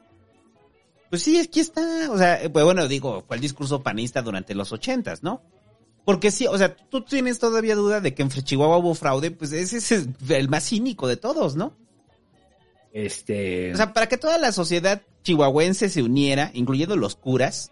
Ah, que por Sí. cierto, ahí se pasaron el Estado laico por los huevos, ¿no? O sea, ahí fue como Ahí rollo. Eh. O sea, el- porque inclusive tenía como la, la imagen ahí del, del obispo de, de Chihuahua, en la cual Ajá. o sea, lo que está diciendo es que, o sea, está diciendo que es fraude. Está diciendo que no se van a permitir más agravios, ¿no? O sea, si eso pasara en estos tiempos, sea, imagínate al cura diciendo eso, güey. Bueno, al obispo de Chihuahua diciendo eso, ¿no? En estos tiempos.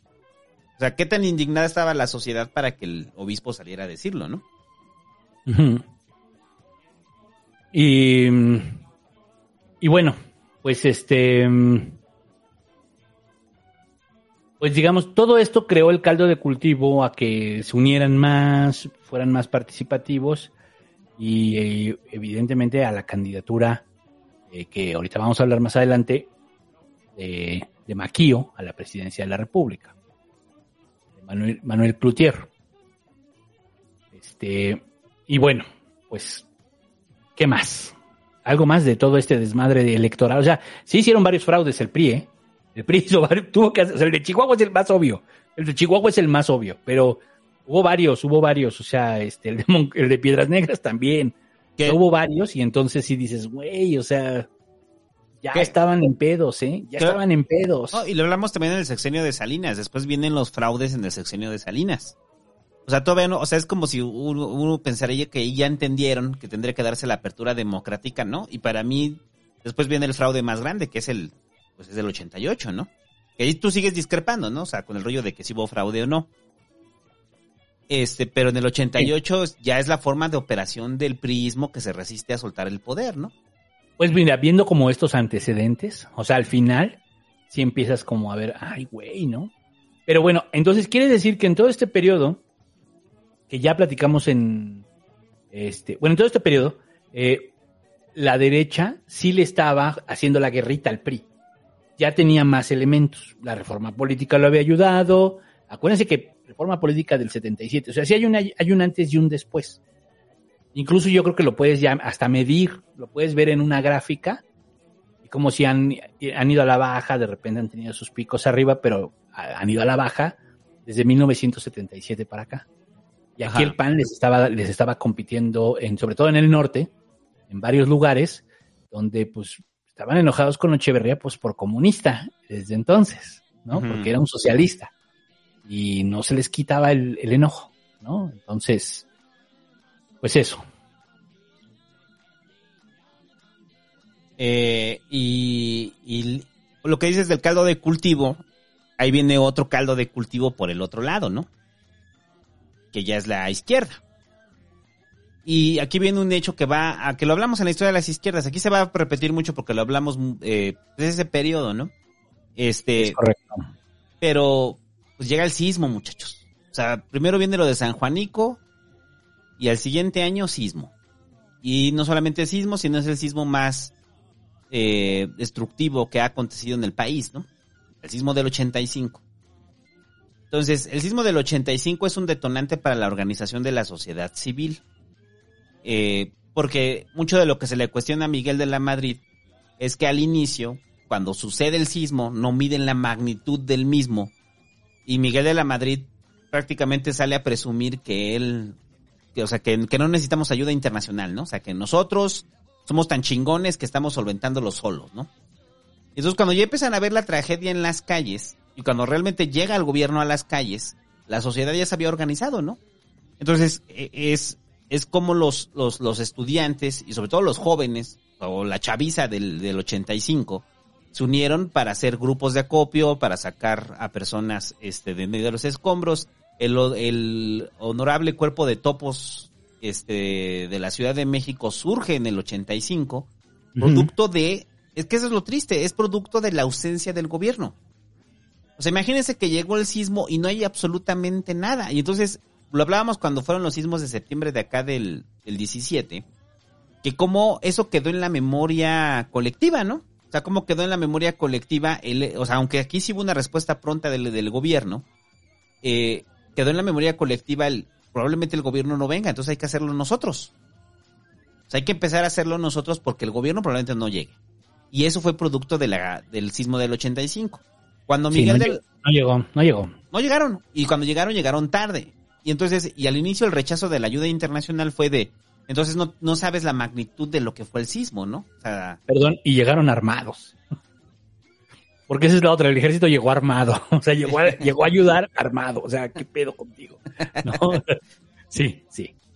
Eh, Entonces, cuando rechazan el apoyo internacional, eh, o sea, obviamente hay una indignación del, del- de la sociedad y después lo permiten y es cuando nos empiezan a llegar ya apoyo internacional, llegan los grupos de rescate de otros países, mandan víveres, viene Reagan, o sea, viene Reagan y viene Nancy Reagan, o sea, su esposa, a ver a la Ciudad de México destruida, ¿no? Y a, darnos apoyo y darnos ayuda. Si usted no vivió el 85, bueno, yo sí lo viví, pero lo, o sea, lo, lo- tenía un año, pues no me acuerdo. Eh, pero los rezagos del 85, el todavía haber campamentos en la Ciudad de México, gente que perdieron sus viviendas y sobre todo, a ver, la gente que en su mayoría perdió sus viviendas eran gente de bajos recursos. Sea, era gente de vecindades, de propiedades muy viejas, la zona del centro fue demolida por el sismo. Eh, entonces era la doble tragedia, era la tragedia de la crisis, la pobreza y aparte de eso sin casa, ¿no? Entonces la gente empezó a, montar campamentos donde se pudiera. Entonces está esa, esta- ahí saqué una foto, por ahí de andar. Este, hay fotos de lo que era Pino Suárez o de lo que era el centro, sobre todo, que la gente fue y montó sus casas ahí con lámina y con, y con madera. Y eso sí lo recuerdo, porque esas casas duraron todavía muchos años más. O sea, no fue de que el, gobierno de inmediato reaccionara, ¿no? O sea, fueron como tres o cuatro años. Ya estaba niño y eso sí lo recuerdo muy bien. Entonces, ¿te acuerdas que en algún pasquín te platicaba eso, no? O sea, que nosotros fuimos de la segunda ronda de damnificados del sismo, ¿no? Entonces, cual- nuestra llegada al barrio es producto del sismo. O sea, el sismo nos expulsa hasta allá. Porque donde vivíamos nosotros fuimos desalojados. Porque era una estructura en riesgo. En teoría, ¿no? Fue más fue un pinche rollo de corrupción. Pero por eso es que llegamos. O sea, nosotros al final no fuimos damnificados con nuestra vivienda, no no fue damnificada porque no teníamos vivienda. Pero eh, era lo que le llamaban los desdoblados. O sea, que eran gente que no tenían propiedades, pero fueron damnificados por el sismo. Bueno, Eh, No, pero fue una segunda fase. El tema de. Bueno, ahorita platicamos de, la, de todo el tema de la vivienda. Ajá, síguele. Eh, el sismo, usted ya lo sabe, la magnitud del sismo de lo que fue el 85, la, o sea, ahí están las imágenes de, del horror, del horror del sismo, y que fueron semanas, fueron semanas de trabajos este, de parte de la sociedad para tratar de recuperar o tratar de salvar a las personas que se pudieran, ¿no? Entonces, eso hizo que se lograra una unidad eh, comunitaria muy fuerte en la Ciudad de México y supiera y supieran organizaciones como la Asamblea de Barrios Sí. que la asamblea de barrios encabezada por Super Barrio, muchachos. Super Barrio, ¿no? No, pues. No. Bejarano. Super barrio qué? ¿Qué no era super barrio? que en un día se dio de poderes y empezó a construir viviendas? Ah, no, era Bejarano. Por, por Bejarano. Pero a ver, nada más para, para, este, ese, eh, nada más aclarar lo de la vivienda. Eh, Una de las acciones que, digamos, sirvió más o fue de las mejores acciones que tuvo el gobierno durante este, eh, este periodo y fue que a todas las personas que vivían en viviendas pobres, eh, llegó, hicieron una expropiación, agarraron y este y, le dijeron te la vamos a vender ahora a ti, te la vamos a remodelar o la vamos a tirar y vamos a hacer algo nuevo. Pero hubo ambos casos. Entonces ahí el gobierno, pues entre a ese programa se le llamó Renovación Habitacional Popular y, fue un chingo de gente a la que le tocó vivienda. Va. Pero luego viene el tema de ¿y qué hacemos con las segundas familias? Porque el departamento que estos rentaban, pues eran pobres, pero era grande, ¿no? Y el que les estamos dando, pues es muy chiquito y no caben dos familias, y aquí antes sí cabían dos familias. Entonces llegaron las fases 2. Es como el caso de lo del santo, que los echaron y ya no hubo tiempo. Este, los que se quedaron a vivir en los campamentos, los que eran segunda familia, así, a ellos, y vino la fase 2, ya es donde eh, estuvo lo del barrio, pues, ¿no? Este, fue cuando llegamos al barrio. Ajá. Entonces, ¿A ti te tocó campamento, güey? sí. Sí, ¿verdad? Sí, sí, me tocó. A mí me tocaron campamento. tres. No, por eso cuando los compas del partido Migala dicen, no, es que ustedes son unos pinches burgueses. Sí, sí lo somos, pero, Pero ahorita. pero ahorita, güey. o sea, sí, ahorita, ahorita se puede, güey, ¿no? La vida sonríe, pero no, no fue así. No Fue así. Entonces sí, ya a mí me tocó vivir en campamento. Más o menos un periodo de un año, un año viví en campamento. Ujú. Eran casas de lámina, bien hechas, así, bien estructuradas. Este, había unos baños generales y había unas, este, sí, baños generales de hombres y de mujeres. Y había este, ¿Qué- cocinas generales ¿Qué campamento te tocó? en la ronda ¿La ronda? ¿Dónde está la ronda? por Tlatelolco. Ah, no. no. Es que es parecido a donde yo estaba. Pero así fueron construidos todos los campamentos, ¿no? O sea, fueron construidos y entonces ya la gente pues, se fue a vivir ahí. La otra opción es que el gobierno te daba también una lana. También te daba una, en el- cuando fue fase 1, les dijeron a los que, porque fue en mi caso, fue mi mamá, este, les dijeron a los que, les voy a contar la historia, les dijeron a los, a los que, este, eh, eh, te podemos dar para, para la renta, para que te vayas a otro lugar porque vamos a tirar la casa y vamos a hacer algo nuevo. Y entonces, o vete a vivir al campamento. Y también te doy lo de la renta. Mi papá dijo, ah, pues vámonos al campamento y te doy lo de la renta. Ajá. Esa es la primera. Y la segunda, pues ya, que cuando, digamos, nos construyen nuestras casas, ya, entonces te sales del campamento después de un año y ya te vas a vivir a tu casa, ahora sí, chido, a, tu, a un departamentito de 40, de 42 metros cuadrados, pero ya lo ibas a pagar tú, o sea, ya era para ti, ¿no? Entonces mi papá se queda en el campamento. Ajá. Y después le toca casa en la segunda fase, ¿no? Mm. Ese es el rollo. Mucha de la banda que estuvimos allí en campamento. aprovechó demasiado del sistema, mi padre, lo admito. Pero mucha banda de las que estuvimos en el campamento se pudieron hacer de vivienda propia gracias a eso. O sea, gracias al sismo. O sea, por- sí fue una política, pero fue tardía. O sea, Sí. el sismo fue en el 85 y las casas que se estaban construyendo, o sea, los campamentos duraron del 85 a que al 87, ¿no? Hasta, no, allí el, el de la ronda llegaba la gente a vivir. Y entonces, o sea, se salían unos porque ya les entregaban casa, porque hubo fase 3, fase 4 y así. Sí hubo varias, ¿eh? Todavía. Entonces, se hace cuenta. Se salió mi papá y alguien llegó y ocupó el espacio. Y este.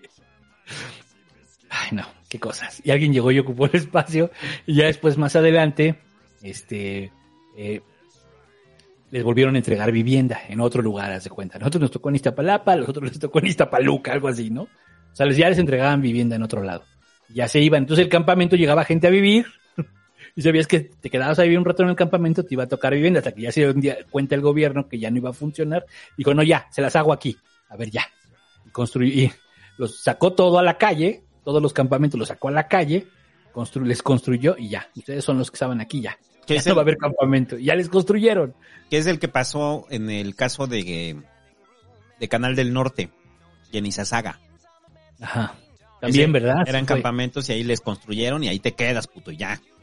Para que no estés sacando más casas. Pero mucha gente se hizo de vivienda gracias a eso. O sea, se hizo de una vivienda. O sea, el, el Estado sale, bueno, el gobierno sale a otorgar viviendas hasta que llega la tragedia, ¿no? Pero a lo, a lo que voy es que esto ya son muchos años después. O sea, ya son varios, ya son un par de años después del sismo. Y aún así, aunque se entrega mucha vivienda, todavía sigues viendo los campamentos a inicios de los noventas. A inicios de los noventas todavía hay campamentos. Sí. O sea que ya son fases de las últimas fases, pero todavía hay campamentos en la ciudad. Entonces, esto es para que usted vea la magnitud de lo que fue el sismo. O sea, el número, o sea, la gente que vivió el sismo cuentan, mi padre me contaba eso, o sea, que él tuvo que ir a, a, o sea, a mover cuerpos, ¿no? Ah, sí. Que le- en el- lo que era ahora es Parque Delta, que es el de, era el estadio de base, Sí, el estadio de béisbol del, del Seguro Social. allá amontonaron cuerpos. El, par- el parque del Seguro Social, donde juegan los Diablos y los Tigres. Y se llenó de cuerpos, sí, estuvo bien gacho eso. Y Ahí entonces, fue donde nos iban a, a llevar a ese estadio. Ahí hay una foto, por ahí la va a ver, de varias gente haciendo fila para identificar a su familiar. Y los que se encontraron, porque hubo mucha gente que no se encontró. Sí. Sí, híjole. Lo del Hospital Juárez, lo de- bueno, en fin. Pero, pero bueno, quería comentar lo de la política de vivienda porque me parece que sí fue un acierto, tanto de, de, de la Madrid como de Ramón Aguirre y luego quedó Aguilera. Primero, el primer regente era Ramón Aguirre, el segundo fue Aguilera. ¿Tú te acuerdas de Aguilera? Manuel Mm. Aguilera Gómez. No. Sí, es priista conocido en la Ciudad de México, pues fue regente de la ciudad y este y les tocó operar todo esto, todo esto de la vivienda y digamos que también te pones a pensar y, y dices, güey, este se hizo eso y estábamos en el peor momento y ahora que hubo sismo no lo hizo el gobierno, era una gran oportunidad para el gobierno el de la ciudad, el de la presidencia de Andrés Manuel, etcétera, una gran oportunidad para, para darle mucha vivienda a mucha gente. Era una, eh, o sea, a ver, güey, entra y expropia. Chingue a su madre, güey, como lo hicieron ellos. Y era gobierno, güey, se supone que eran neoliberales, ¿no? O algo así. O sea, eran de los malos. No, pero el gobierno de la ciudad sí reconstruyó muchas. O sea, sí reconstru- ya, ya ha reconstruido muchas viviendas. O sea, Pero no a ese nivel de entrega de no, vivienda. no, no, no, porque tampoco fue el daño tan fuerte. O sea, el, es que 85 estamos hablando más de 40 mil muertos. Sí, sí, O sea, 85 ponga la magnitud de eso, son 40 No, no, no, mil pero, muertos. pero lo que quiero decir, era una excelente oportunidad para que tú entregaras vivienda. Porque ahorita le reconstruiste a los privados. A muchos de ellos son privados. En aquel entonces no. Lo que llegaste es expropiaste, asumiste la deuda y, y, y sí, les diste vivienda. Barata, por supuesto. ¿Cuánto costaron las viviendas en, en el barrio?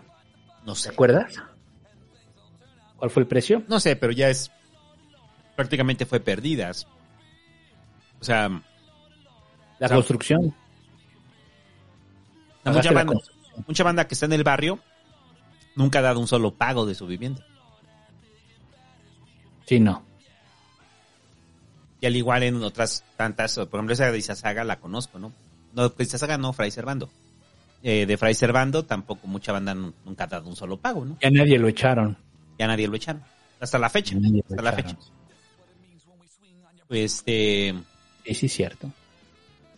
Y ya, bueno, eso fue el sismo, muchachos. Y bueno, a partir de ahí se empieza a generar organización. Y, y esta organización que se da, o sea, eh, en la Ciudad de México, pues empieza a marcar la ruta de lo que va a ser la elección del 88, ¿no? Una sociedad Sí. enojada, porque aquí ya se empiezan a sentir los efectos de la crisis. Una sociedad en desgracia, producto del sismo. Luego la tragedia de San Juanico. eh, un gobierno lento, que se tarda en reaccionar y cuando reacciona, este, sí, o sea, cuando reacciona ya es demasiado tarde. O sea, es una suma de, ahí ya es como que se empieza a sentir el malestar, ¿no? En el país. Sí. Y sobre todo en la ciudad, sobre todo en la ciudad, ¿no? Que por ahí se decía el rollo, o sea, de que eh, la Ciudad de México en ese entonces, eh, digo, lo sigue siendo en muchas cosas, pero ya menos.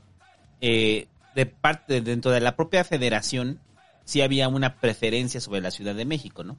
Entendiendo como la, la Ciudad de México como la ciudad de Estado principal del país. Entonces, había una concentración, o sea, para ese entonces, en los ochentas, un quinto de la población nacional vivía en la Ciudad de México. O sea, no había un desarrollo de los estados. Entonces, era el momento. Era muy importante, sí. Entonces se colapsa la ciudad. Y también era el momento para hacer la descentralización, ¿no? O era el momento para liberar de descentralización al país que está concentrado en la Ciudad de México. Sí. Y ya. Eh, eh, que, que- ah, sí, lo de los partidos de izquierda. Pues muy rápido, ya nada más para hacer el recuento como de los daños, para avanzarle. Este, que ya se explicó en la historia de las izquierdas, pues estaba eh, el rollo de las eh, que mm, a partir del sismo la asamblea de barrios se empieza a organizar, varios estudiantes se empiezan a organizar, este y al mismo tiempo ya estaban los partidos de izquierda, digamos, haciendo este caldo de cultivo que ya se explicó en la historia de las izquierdas. Es que esto ya lo dijimos, ¿no? Ajá, escucha la historia de las izquierdas. Ahí viene como más a detalle y se explica quiénes eran estos partidos y cómo se organizaban, etcétera. Y también vino pues la huelga de la UNAM, que también ya hablamos en ese mismo episodio. Este y, y obviamente desde el lado del PRI, que también se habló, era el frente, eh, primero fue el Frente Renovador, y después fue el, grupo de este, la corriente democrática, la, la corriente democrática del PRI, hasta que deciden salirse del PRI, ya sabemos quiénes tres encabezaron, Cuauhtémoc Cárdenas, Ifigenia, Porfirio Muñoz Ledo, se salen del PRI y comienza, digamos, el nacionalismo revolucionario 2.0. Ahí comienza, ¿no? El nacionalismo revolucionario 2.0. ¿Te gusta eso? ¿Lo ves así? Ajá, sí me gusta. O sea, ese sí, O sea- es, es que es, es de aquí ya vienen todos los que van a ser herederos del nacionalismo revolucionario. Aquí, aquí viene la Entre herencia. ellos el peje. Entre ellos el peje, por supuesto. O sea, aquí nace Morena. Ajá, el Morena, el Morena Nacional Revolucionario. Son Porque sus primeros, sus primeros, este, es el primer embrioncillo ahí, ¿no? Sí, porque está el otro Morena, el otro Morena que ya viene más de las corrientes socialdemócratas, que viene de los, o sea, que no son propiamente del nacional revolucionario, los neoliberales de Morena también ahí andan. O sea, pero los, los morenos que representan hoy al presidente o que representan al presidente son esos, ¿no? Es el nacional revolucionario. Entonces, pues ellos, a ver, ¿cómo se da el rollo? Ya que, que- no es que no me acuerdo si ya lo explicamos o no. ¿Cómo se da el rollo? Que Porfirio concede una entrevista al uno más uno. Sí lo explicamos. Sí. Porfirio concede una entrevista al uno más uno y entonces ahí es cuando les dice que están, que están haciendo grupos de charla y ahí es cuando el primer, viene el primero del grupo renovador, ¿no? El grupo renovador. Y ya después dice, no, no, nos llamamos Corriente Democrática del PRI. Y ya, le dan, se dan nombre y empiezan a hacer grilla y pues nosotros también vamos a querer estar en la repartición, ¿no? No sean cabrones, ¿no? Este, con su modelito, pues no, porque, al- o sea, al final, ¿de qué se quejaban? ¿De qué se quejaban? Pues básicamente de que los neoliberales iban a llegar al poder, que ya se veía que tenían demasiado control. ¿Quién era el secretario de programación y presupuesto? ¿Quién era quien mandaba en todo el país? La- ¿Quién era el que movía la lana en todo el país? Carlos Salinas de Gortari. Y pues todo indicaba que pues, por ahí podían venir los tiros, ¿no? Ajá. Entonces dijeron, vamos a hacer nuestro propio grupo, queremos más bien que el PRI se regrese al nacionalismo revolucionario. Y les dijeron, no, eso no va a pasar aquí. Gracias por participar. Bye, bye. Y, pues se fueron. Y ya se fueron. Y bueno, ¿quieres comentar algo de todo esto? Eh, no, no, no, pues es que ya lo abarcamos en la historia de las izquierdas. Ya la abarcamos en la historia de las izquierdas. Se fueron.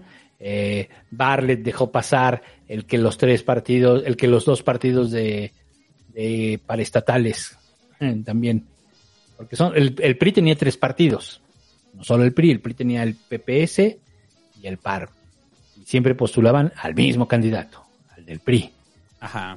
Entonces, pues resulta ser que de repente, el, ¿quién, fue, ¿quién va primero? El PAR, ¿no? El PAR postula a Cuauhtémoc Cárdenas.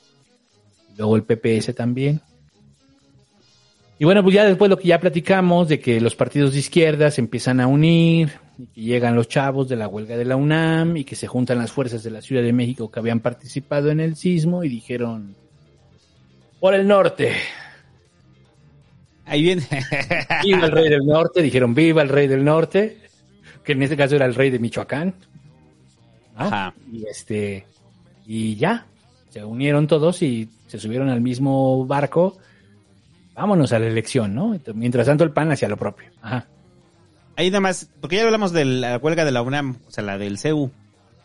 Pero ahí hay una foto de Imas, el ex esposo de Claudia Sheinbaum. No, no es esposo, es. Ex esposo, su ex esposo. Que lo ve de vez en cuando. Eh, Sí. Pero bueno, en la. O sea, los EUistas. eh, lo dijimos en su momento de que. No pueden tocar las cotas de la UNAM. Y esa fue la raíz fundamental del, del CEU, ¿no? Mm, O sea, las cotas de la UNAM. No pueden tocar las cotas de la UNAM. Y eso aglutinó y eso aglutinó a una nueva comunidad universitaria dispuesta a, a hacer vida política partidista. Que eso también hay que reconocérselo a medias a Miguel de la Madrid, ¿no? O sea, yo creo que eh, Miguel de la Dejaron, Madrid dejaron pasar todo dejaron eso. pasar, lo dejaron pasar. O sea, sí, o sea, sí tienen todos los pinches fraudes previos, pero ya el, el, o sea, están todos los fraudes previos, pero dejaron crecer, o sea, sabían que no lo podían contener este caldo de cultivo, pero aún así hicieron los del 88, ¿no? Pero es que no, no, no, es que ellos no pensaban en el que se les fuera a salir una fracción. O sea, su pedo era, es contra el PAN. Ni modo que los chavos voten por el PAN. Ajá. Ni modo que los chavos vayan a apoyar al PAN. O sea, ¿tú crees que O sea, no fue intencionado? No, no, yo creo que ellos pensaron, en todo caso, los podemos ahí utilizar en el PPS o algo así. ¿no? Ajá. ¿Sí me explico? O sea, no, no, no. No, ellos no estaban viendo a la izquierda, ellos no estaban viendo a Cárdenas. Y de repente Cárdenas salió. Y vino este cisma. O sea, esto sí les creó un desmadre. ¿no? Pero también no pensaron que se le fueran a juntar todos, güey. Porque eso es lo que pasa, ¿no? O sea, toda la izquierda, ¡fum! O sea, se, vu- se vuelve un polo. ¿no? A pesar de que él venía, digamos, o sea, sí era de izquierda, pero venía, venía en el PRI, en el partido gobernante, en el que pues, era el Estado opresor. Ajá. Y estaban los partidos de izquierda, y entonces este güey se sale y poco a poco pues, se convirtió en un polo hasta que al final, o sea, llegan los estudiantes, llega la asamblea de barrios y todos ellos, y al final, pues sí llega los, la izquierda ya de los partidos, ¿no? Entonces cuando ya el, el, PP el PMS, que era hered- heredero del PSUM, pues sí, ¿no? Llega y este y, y se suma. Y entonces ya todos van con Cárdenas. Entonces yo creo que el cultivo, o sea, mm, estaba como regado, no lo vieron, no lo vieron, güey. Yo digo que no lo vieron, ¿eh? O sea, la sorpresa es Cárdenas, pues. O sea, Cárdenas es el que se vuelve el magneto. a Todo este pedo. Ajá. Sí. Entonces ya llegamos al proceso del 88, pero antes de eso, este, bueno, ¿quieres agregar algo más de la izquierda? No, pues ya, ya sabemos lo que pasó, ya se juntaron todos para allá. El PAN también hizo lo mismo con Maquio, Ah, se juntaron todos. Entonces, antes de llegar al proceso del 88, acontece algo, muchachos, que yo no entiendo, o, o sea, porque sí fue muy criticado en su momento. O sea, que después del sismo del 85, venimos del sismo, y, y después de eso ya tenemos programado el mundial. Y se realiza el mundial, se realiza el mundial, y suena esto, muchachos, por todos lados. A ver si se escucha. Ahí está. México, México, vamos a ganar este campeonato. Huevo. Lo vamos a disfrutar. Chiquitibum, a la bim bomba. Chiquitibum, a la bim bomba. A la bio, a la bao, a la bim bomba. México, México, ra, ra, ra.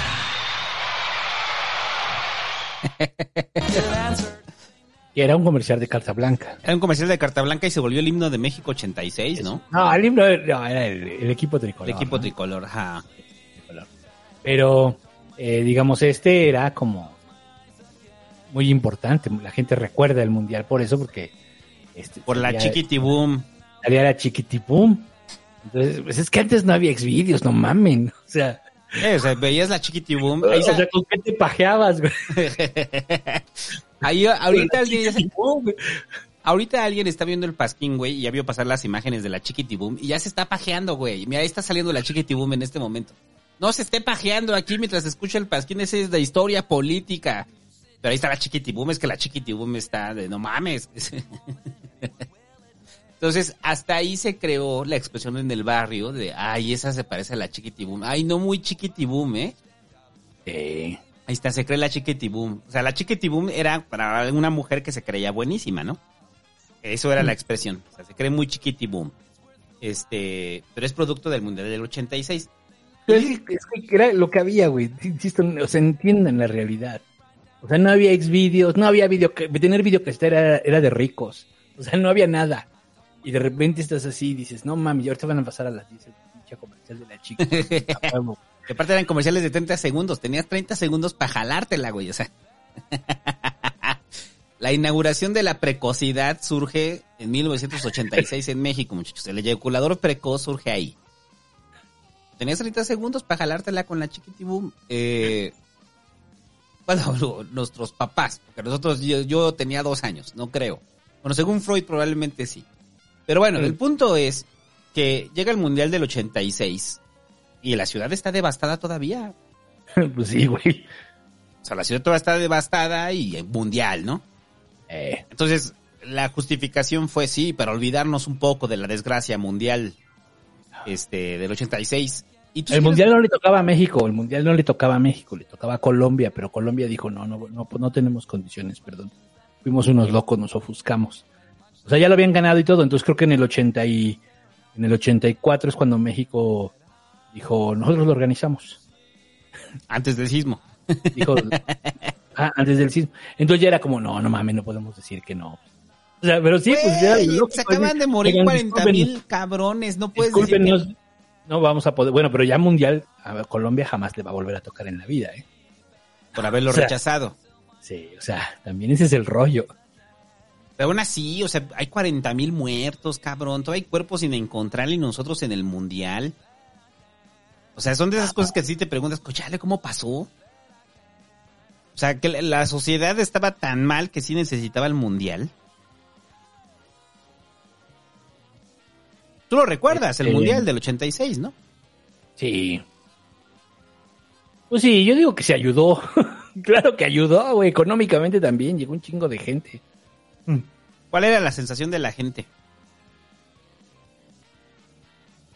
No, pues, o sea, se sabía, pues, seguía siendo la tragedia estando presente.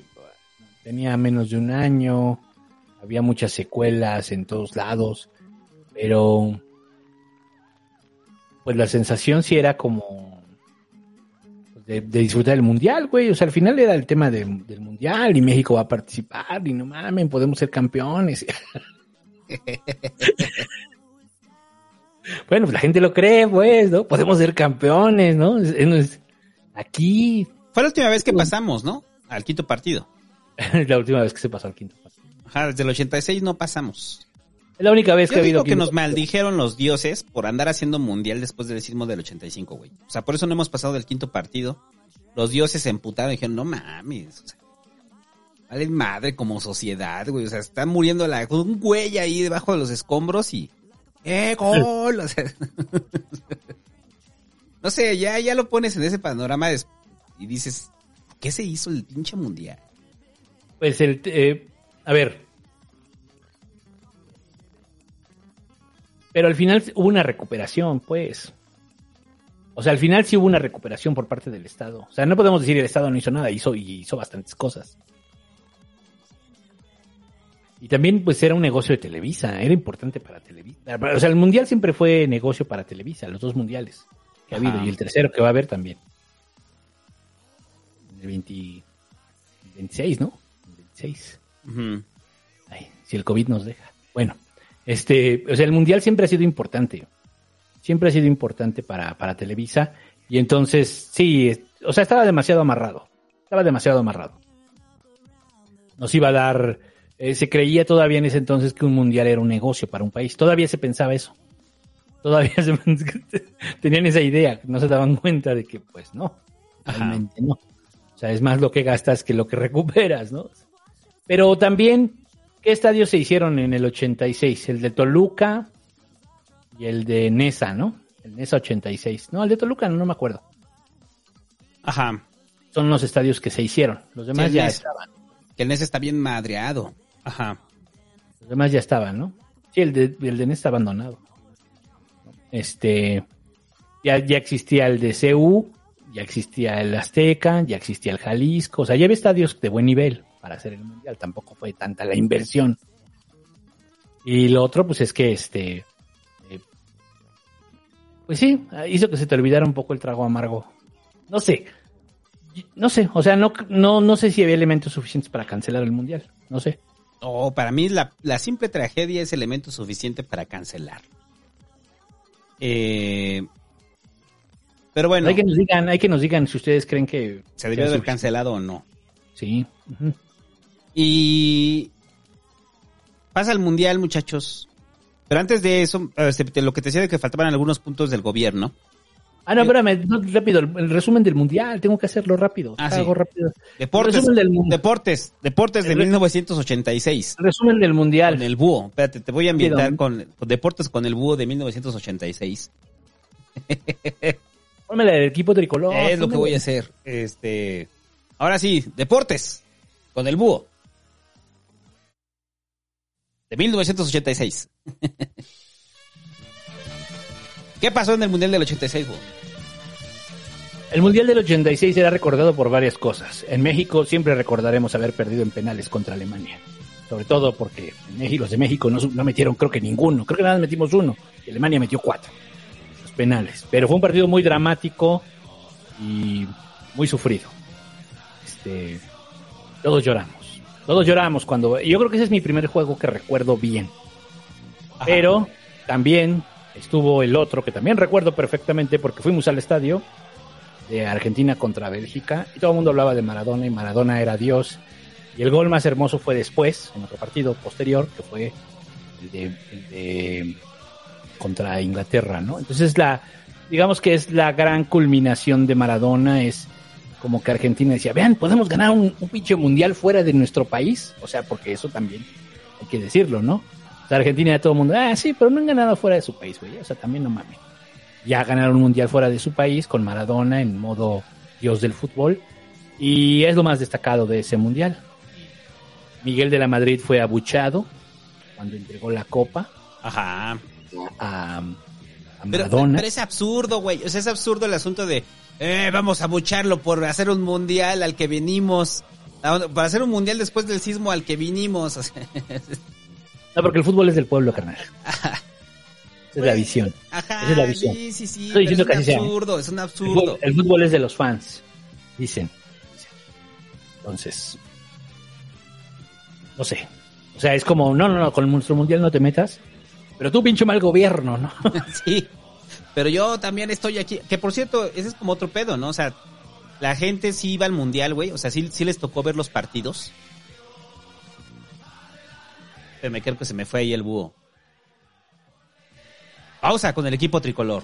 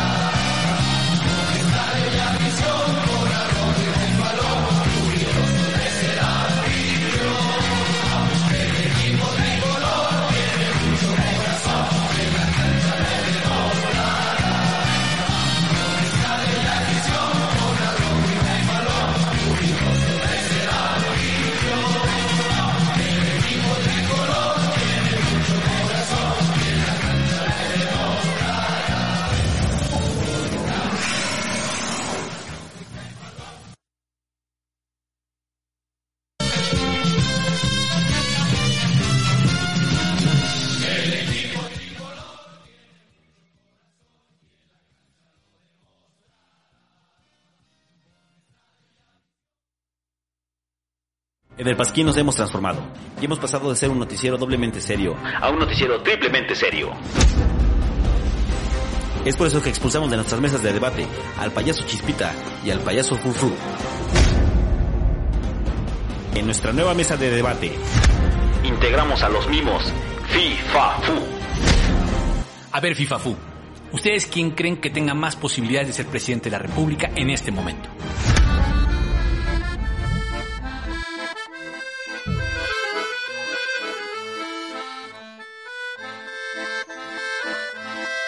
Güey, no es tele. ¿A quién se le ocurrió traer unos mimos? el Pasquín. Se nos olvidó que no es televisión.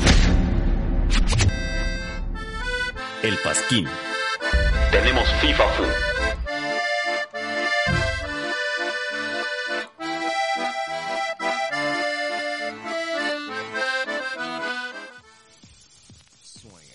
Te decía que había gente, o sea, no toda la gente se podía pagar la entrada al estadio, ¿no?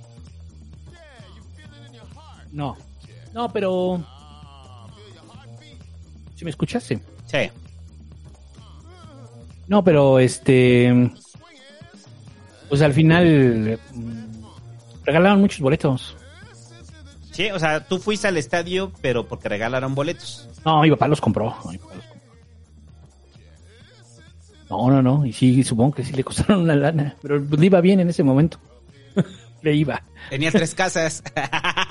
Le iba. Estaba- iba por su tercer casa, entonces. No, porque es que es que lo del campamento fue como en 80 y fue después del fue después del mundial. Ajá. Lo del campamento.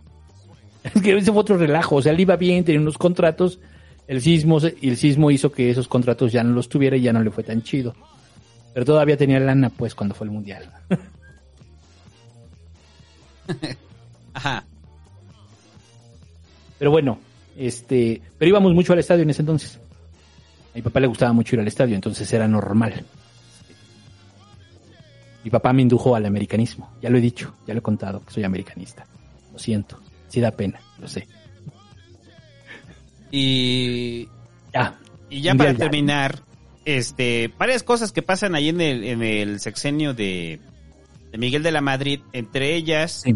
el SIDA, muchachos. Porque eso está viendo en este momento en pantalla ahí a Super Barrio con la Mujer Maravilla, donde dicen SIDA no, usemos el condón. O sea, bien verga, Super Barrio va a coger con la Mujer Maravilla, o sea, Claro. Pinche Marco Rascón, no güey. le pierdes, Se no va- le pierdes. No le pierdes, güey. O sea, te puedes haber puesto una cualquier morra, güey, pero no. Super Barrio coge con la Mujer Maravilla y usan condón. El problema es que recuerde que surge el SIDA eh, en los ochentas. Y entonces, eh, cuando se descubre, eh, los primeros casos es en trabajadoras sexuales y gente de la comunidad gay. Entonces, el SIDA se vuelve un asunto moral. O sea, igual, un asunto moral. Y la gente ve que la gente, que lo- las personas que se contagian de SIDA, pues, eh, prácticamente bien merecido se lo tienen. Como castigo divino, ¿no? Entonces, la gente no tenía normalizada el, el uso del condón. Había un uso normalizado del condón. Es la primera vez que empieza a haber eh, eh, organización como parte de la sociedad civil para hacer campañas de uso de condón, porque el gobierno tampoco lo estaba promoviendo. Hasta el final es cuando ya lo promueven, ¿no? Eso, A pesar de que podía salir, era un buen método para no embarazarse, a pesar de que era un buen método para no contagiarse de otras tantas chingaderas, a pesar de eso, no se usaba el condón. Hasta que llegó el SIDA, ajá, porque se medio usó. sí, el, el uso generalizado del, del, del condón comienza hasta el SIDA. Y la sociedad mexicana hubo mucha resistencia a- al uso de, del condón. Entonces, hasta después cuando ya se empezaron a hacer campañas de concientización. Pero antes de eso, la izquierda y muchos grupos eh, feministas, feministas de los ochentas, comenzaron a luchar por los derechos de las personas enfermas de VIH. Eh, esa es una. La otra que nos faltó es el, dentro de la crisis económica que se da en, en, el sexenio de, de la Madrid. eh, uno de los grandes problemas que siempre estuvo luchando todo su sexenio fue bajar la inflación. Entonces, nada más para que se dé una, una idea de qué tan fuerte pegó el momento que pega la crisis, pega la inflación. Es una inflación del 150%. O sea, nada más para que se dé una idea, ahorita si usted considera que los precios han subido mucho en el año, tenemos una inflación del 6%. Subió la inflación 150%, muchachos. En menos de dos años. Entonces, lo que le costaba este 10 pesos, ahora le cuesta 25, ¿no? Ahora, hágalo con cualquier bien de consumo, pues la inflación estaba descontrolada. Entonces, la, la idea de, de, de la Madrid fue en los primeros años controlar la inflación. Este, no lo, no lo logran y eso también genera descontento y es hasta los últimos años donde ya logran bajar la inflación, o sea, en los últimos dos años. Sí. Y dentro de eso, eh, los que nos echan la mano también económicamente para bajar la inflación son los gringos. Pero a De la Madrid le tocó como vecino a uno de los presidentes gringos más, este, más cabrones, más cabroncitos. O sea, Ronald Reagan. Entonces le tocó a Reagan. Y entonces, en ese entonces, estaban las intervenciones de Reagan, el gobierno de Reagan en, en Latinoamérica. Ya sabe, eh, apoyando Contra el comunismo todavía, pero ahí nace también la guerra contra las drogas, ¿no? también es la guerra contra las drogas, este, y contra el comunismo en Latinoamérica. Y entonces Reagan eh, tiene una relación muy ríspida con el gobierno mexicano. O sea, Sí. porque el gobierno mexicano eh, todavía eh, muestra simpatías por las revoluciones latinoamericanas, ¿no? Eh, pero Miguel de la Madrid tiene que ceder frente a Reagan, porque estamos en una situación de crisis, no estamos en la mejor posición. Y, y vi el dato, eh, porque ves que lo que decíamos otras en el Pasquín, ¿no? Que México siempre ha sido cercano a Cuba y demás. El que rompe eh, relaciones con Cuba, de la forma en la que se estaban llevando, este, es de la Madrid. O sea, no la rompe por completo, ¿no? Pero sí condena, o sea, sí condena, hace, hace, hace señalamientos por peticiones de Reagan. Entonces, yo creo que es cuando Estados Unidos, siempre nos ha tenido la bota en el cuello, más ensaña, ¿no? Más ensaña Reagan. O sea, porque es prioridad para ellos. Y en ese entonces es cuando también se da lo que vio en la serie esa de Narcos de Netflix. O sea, lo de Kiki Camarena. Este, es cuando se empiezan a descubrir los grandes eh, plantíos de marihuana en México, bueno, de drogas, ¿no? Eh, lo de Caro Quintero y demás. Entonces, eso, cuando llega a los oídos de Reagan, estamos en plena guerra contra las drogas, es cuando empieza la, la colabora. Bueno, ellos están entre la plena guerra contra las drogas y de repente dicen, no mames, en México están sembrando todo. Entonces Reagan viene y Reagan dice, viene con, a ver, mexicanos, se van a poner al tiro, y les va dinero para que se repongan del sismo y también para que me ayuden con la guerra contra las drogas, ¿no? Entonces, imagínense lo que fue para De la Madrid estar mediando. Entonces, De la Madrid no tenía un postulado ideológico. Eh, y por supuesto que no decidía, no, eso no se puede decidir. No es así como, ay, pues este, no hay pedo, pues voy a, voy a ver. No, tienes que decidir que sí, claro. Eh, y te digo, a diferencia de otros priistas que podían tener todavía como esta ideología del nacional revolucionario, eh, de la Madrid, pues simplemente veía los intereses y lo que su, su prioridad era salir de la crisis. Y si los gringos nos iban a ayudar, pues lo que usted diga, señor Reagan, ¿no? Sí. Entonces es cuando México se empieza a volver todavía más conservador de lo que ya era. Es gracias a las políticas de Reagan. Otra de esas es que muchas de las empresas que se construyeron dentro del periodo de López Portillo, que fueron elefantes blancos, estas enormes empresas estatales, de la Madrid es el que las empieza a vender. O sea, es la primera, eh, la primera forma de deshacer, de sacudirse de muchas empresas que fueron creadas con López Portillo. Entre ellas, la fundidora de Monterrey, que es como el caso más emblemático. La fundidora de, Monterrey, de Monterrey se, se vende y se vuelve privada. Ya no me acordaba de esa, sí. Y sonó, ¿no? Quiero pensar que sonó muy fuerte en la opinión pública, ¿no? Ajá. Sí, suena muy fuerte y este. Y. De repente. eh, eh, había la visión de que. Pues ahí nace la visión de que vamos a. Se van a empezar a deshacer de las empresas del Estado. Pues es que si eran demasiadas, cabrón. Es que la pinche herencia de paraestatales estuvo tremenda, güey. O sea. Ya cuando lo ves ahora como en. En términos de que si entiendes que las pinches paraestatales son muy nocivas. eh, Yo creo que nada más debe ser en sectores estratégicos y no en todos lados, pero sí hasta la banca, ¿no? Estaba nacionalizada. Sí. Hasta la pinche banca. Entonces sí, claro, pues es ahí se da y empieza, no, es que están privat quieren privatizar todo, pues sí. Y aquí es cuando comienza el discurso de que hasta la fecha tiene el presidente de que es el saqueo, saquearon todo, vendieron todo. No, pues es que había muchas empresas allí que eran inútiles y se crearon producto de la estupidez de López Portillo, güey. O sea, fue producto de la estupidez de López Portillo. Y bueno, de la estupidez y de la caída de los precios del crudo, ¿no? Eso. Este, y que bueno, que al final, este, no había forma de crecer económicamente por donde le buscaran. La realidad es que fue crecimiento cero, ¿no? El sexenio. Sí. Fue crecimiento cero.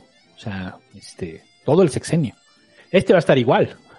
Este va a estar igual. Este va a ser crecimiento cero, ¿eh? Sí, nada más si bien nos va. Si bien nos va, ¿eh? a, a alguien le, a- de la Madrid le tocó sortear una crisis y al PG le está so- tocando sortear otra. Sí, claro. Y, Y los dos tenían renovación moral, caray. La renovación moral, moral. Ahora entienden lo que es la renovación moral de la sociedad, muchachos. Y después de esto, pues ya llega la elección del 88, que ya la escuchó en el pasquín tapado del sexenio de Salinas. Ya sabe cómo fue esa elección. Eh, ¿Te gustaría agregar algo más de la, de la elección del 88? Este. Pues que digamos que mi postura respecto a que no hubo fraude podría plantearse ahora como. Pudo haber habido fraude. Pudo haber habido fraude, pero. Pues no se ha comprobado. Ajá. ¿No? Sí pudo haber habido fraude. Sí es fuerte el tema de cómo cambia el, el resultado. O sea, es que se- va la luz y cuando regresó la luz, ya. Ah, chinga, ya vas ganando. Eso es en los hechos, ¿no? O sea, es, eh, va ganando por dos puntos porcentuales. Cárdenas creo que trae en ese momento 40 puntos. Una cosa así. Se va la luz y cuando regresan, eh, Salinas ya le lleva como 10. Ajá. Sí, sí es raro, pero tiene, tiene una explicación, ¿eh? Tiene una explicación. Este, lo de Bartlett, pues también ya lo he dicho, ¿no? O sea, no estoy muy seguro que ah, entre las, entre la clase que domina la izquierda, bueno, el grupo dominante en la izquierda, eh, responsabilicen a Bartlett de ese fraude. Me parece que no. Creo que me ha quedado claro que no. Ajá. ¿no? Y este, entonces, mm, pero Barrett hizo una serie de fraudes durante todo el sexenio, ¿no? De fraudes electorales Es que, que, es ya como el rollo, güey. Si ya hizo tantos, no- te extraña que hizo el del 88. Pues no sé, no sé, pero digo, o sea, digo, pero reconocido por los de la izquierda, algunos de ellos, este, importantes, con voz y voto dentro de ese sector, dicen que Bartlett, o en los hechos, no reconocen que Bartlett sea responsable de ese fraude. Ajá. Entre ellos el presidente de la República. Em, se dijo que siempre, o sea, la sigue la hipótesis de que siempre jugó a favor. Siempre jugó a favor de él, de Cárdenas y el Frente y la candidatura de Cárdenas por todos esos partidos. No sé, Y. fue el resultado de la elección. Al final, se, eh, Salinas con un 50% y Cárdenas con un 31%. Este. Sí. Ya después, ¿cuántos le tocaron? Sí, le tocaron bastantes diputados al Frente Democrático. Bastantes diputados. El peor es que después varios fueron al PRI, ¿eh? O varios se quedaron en su partidito chiquito. Y realmente, pues no. No se los llevó el PRD. En fin, pues ahí, ahí se gesta el PRD, ¿no? Sí. Lo que ya hemos platicado. ¿Algo más del, de todo? Oh, ya ¿Cuál es, vámonos. cuál es tu valoración del sexenio? Yo creo que lo decía al inicio de que es un sexenio gris. Sí, sí, es muy gris. Es muy gris. Yo creo que por eso decía que, ah, me faltó dar ese punto nada más. Ay, espera, me puse el timer. Este, me faltó dar ese punto nada más. Yo creo que, te decía, o sea, yo no creo que viniera con el proyecto tecnócrata ni con el proyecto neoliberal. O sea, simplemente se están dando las circunstancias. Entonces, Reagan te está haciendo presión para que te metas, para que abras la economía, eh, condicionándote, viene la tragedia y entonces las decisiones que va tomando eh, de la Madrid para mí son decisiones netamente pragmáticas, de administrador, o sea, es, es un burócrata al poder, es un burócrata al poder sin ideología, sin sustento de nada, simplemente un administrador, lo que era, ¿no? O sea, teníamos un gerente, o sea, teníamos el CEO y me gusta esta frase que dicen y es buena, o sea, pues al final de la Madrid, si bien no es reconocido, tampoco es vapuleado, ¿no? O sea, tampoco es como que... O sea, puedes salir a la calle y lo... O sea, si bien no lo celebran, tampoco lo quieren linchar, ¿no? A diferencia de otros presidentes, ¿no? Bueno, cuando vivía Miguel de la Madrid, ¿no? O sea, podía salir a la calle y no lo... O sea, no había un odio hacia él, ¿no? Como lo que después sería con Salinas. Yo creo que en la peor tormenta nos tocó un capitán que pues, simplemente siguió las reglas del libro y ya. Eso fue lo que hizo. Sí. Y bueno, pues todavía cuando ya estaba chocheando, decía cosas interesantes, ¿no? O sea, como que... Chismeaba, ¿no? Pues, chismeaba, sí, chismeaba bien, pues. Entonces, este... eh, Creo que después fue, estuvo en el Fondo de Cultura y ya, ¿no? En general ya. Este... Pues ahí está. Uno de los tantos presidentes, no sé qué número sea, aquí no llevamos la lista como en Estados Unidos que dicen el 37 presidente. Aquí quién sabe qué número sea, pero bueno, uno de los tantos presidentes de México. ¿Qué pasa ahí? A la... Seis años de mucho power y nadie se acuerda de él.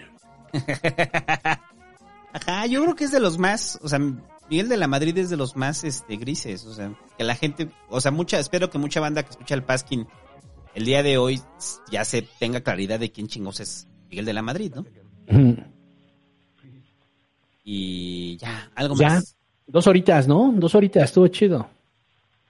Eh, corto, seco y breve como Miguel de la Madrid, muchachos. Es que ya una buena parte está en la historia de las izquierdas. Ajá, ahí se cruzaron.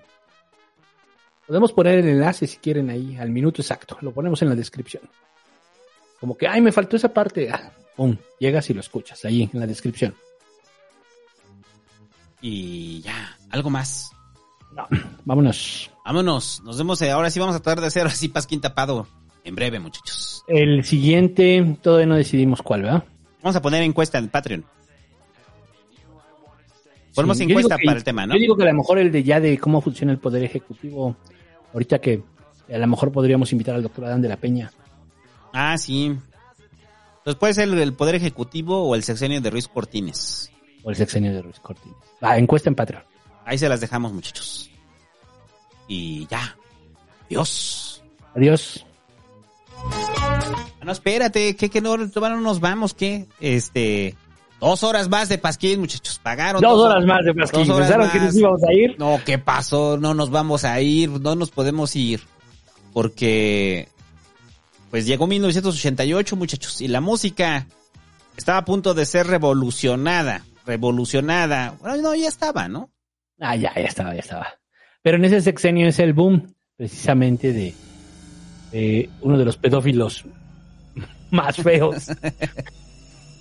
Uno de los pedófilos más este, reconocidos a nivel mundial. Por ser buen músico. Por ser buen músico. Separemos a las personas de su música. Sí. Y en este caso, pues se queda esa cancioncilla, ¿no? 1988. Lo siento, los 80 no me gustan. Qué horror son los 80 Y ya. Ahora sí. Se quedan Adiós. con Michael Jackson en 1988. Mientras en México nos preparábamos para apertura, libre mercado. Dios. Just how you won't seduce me. Just saying that's okay. Hey baby, do as you please. I have the stuff that you want. I am the thing that you need. She looked me deep in the eyes. She touching me so to start. She says there's no turning back. She got me. I'm the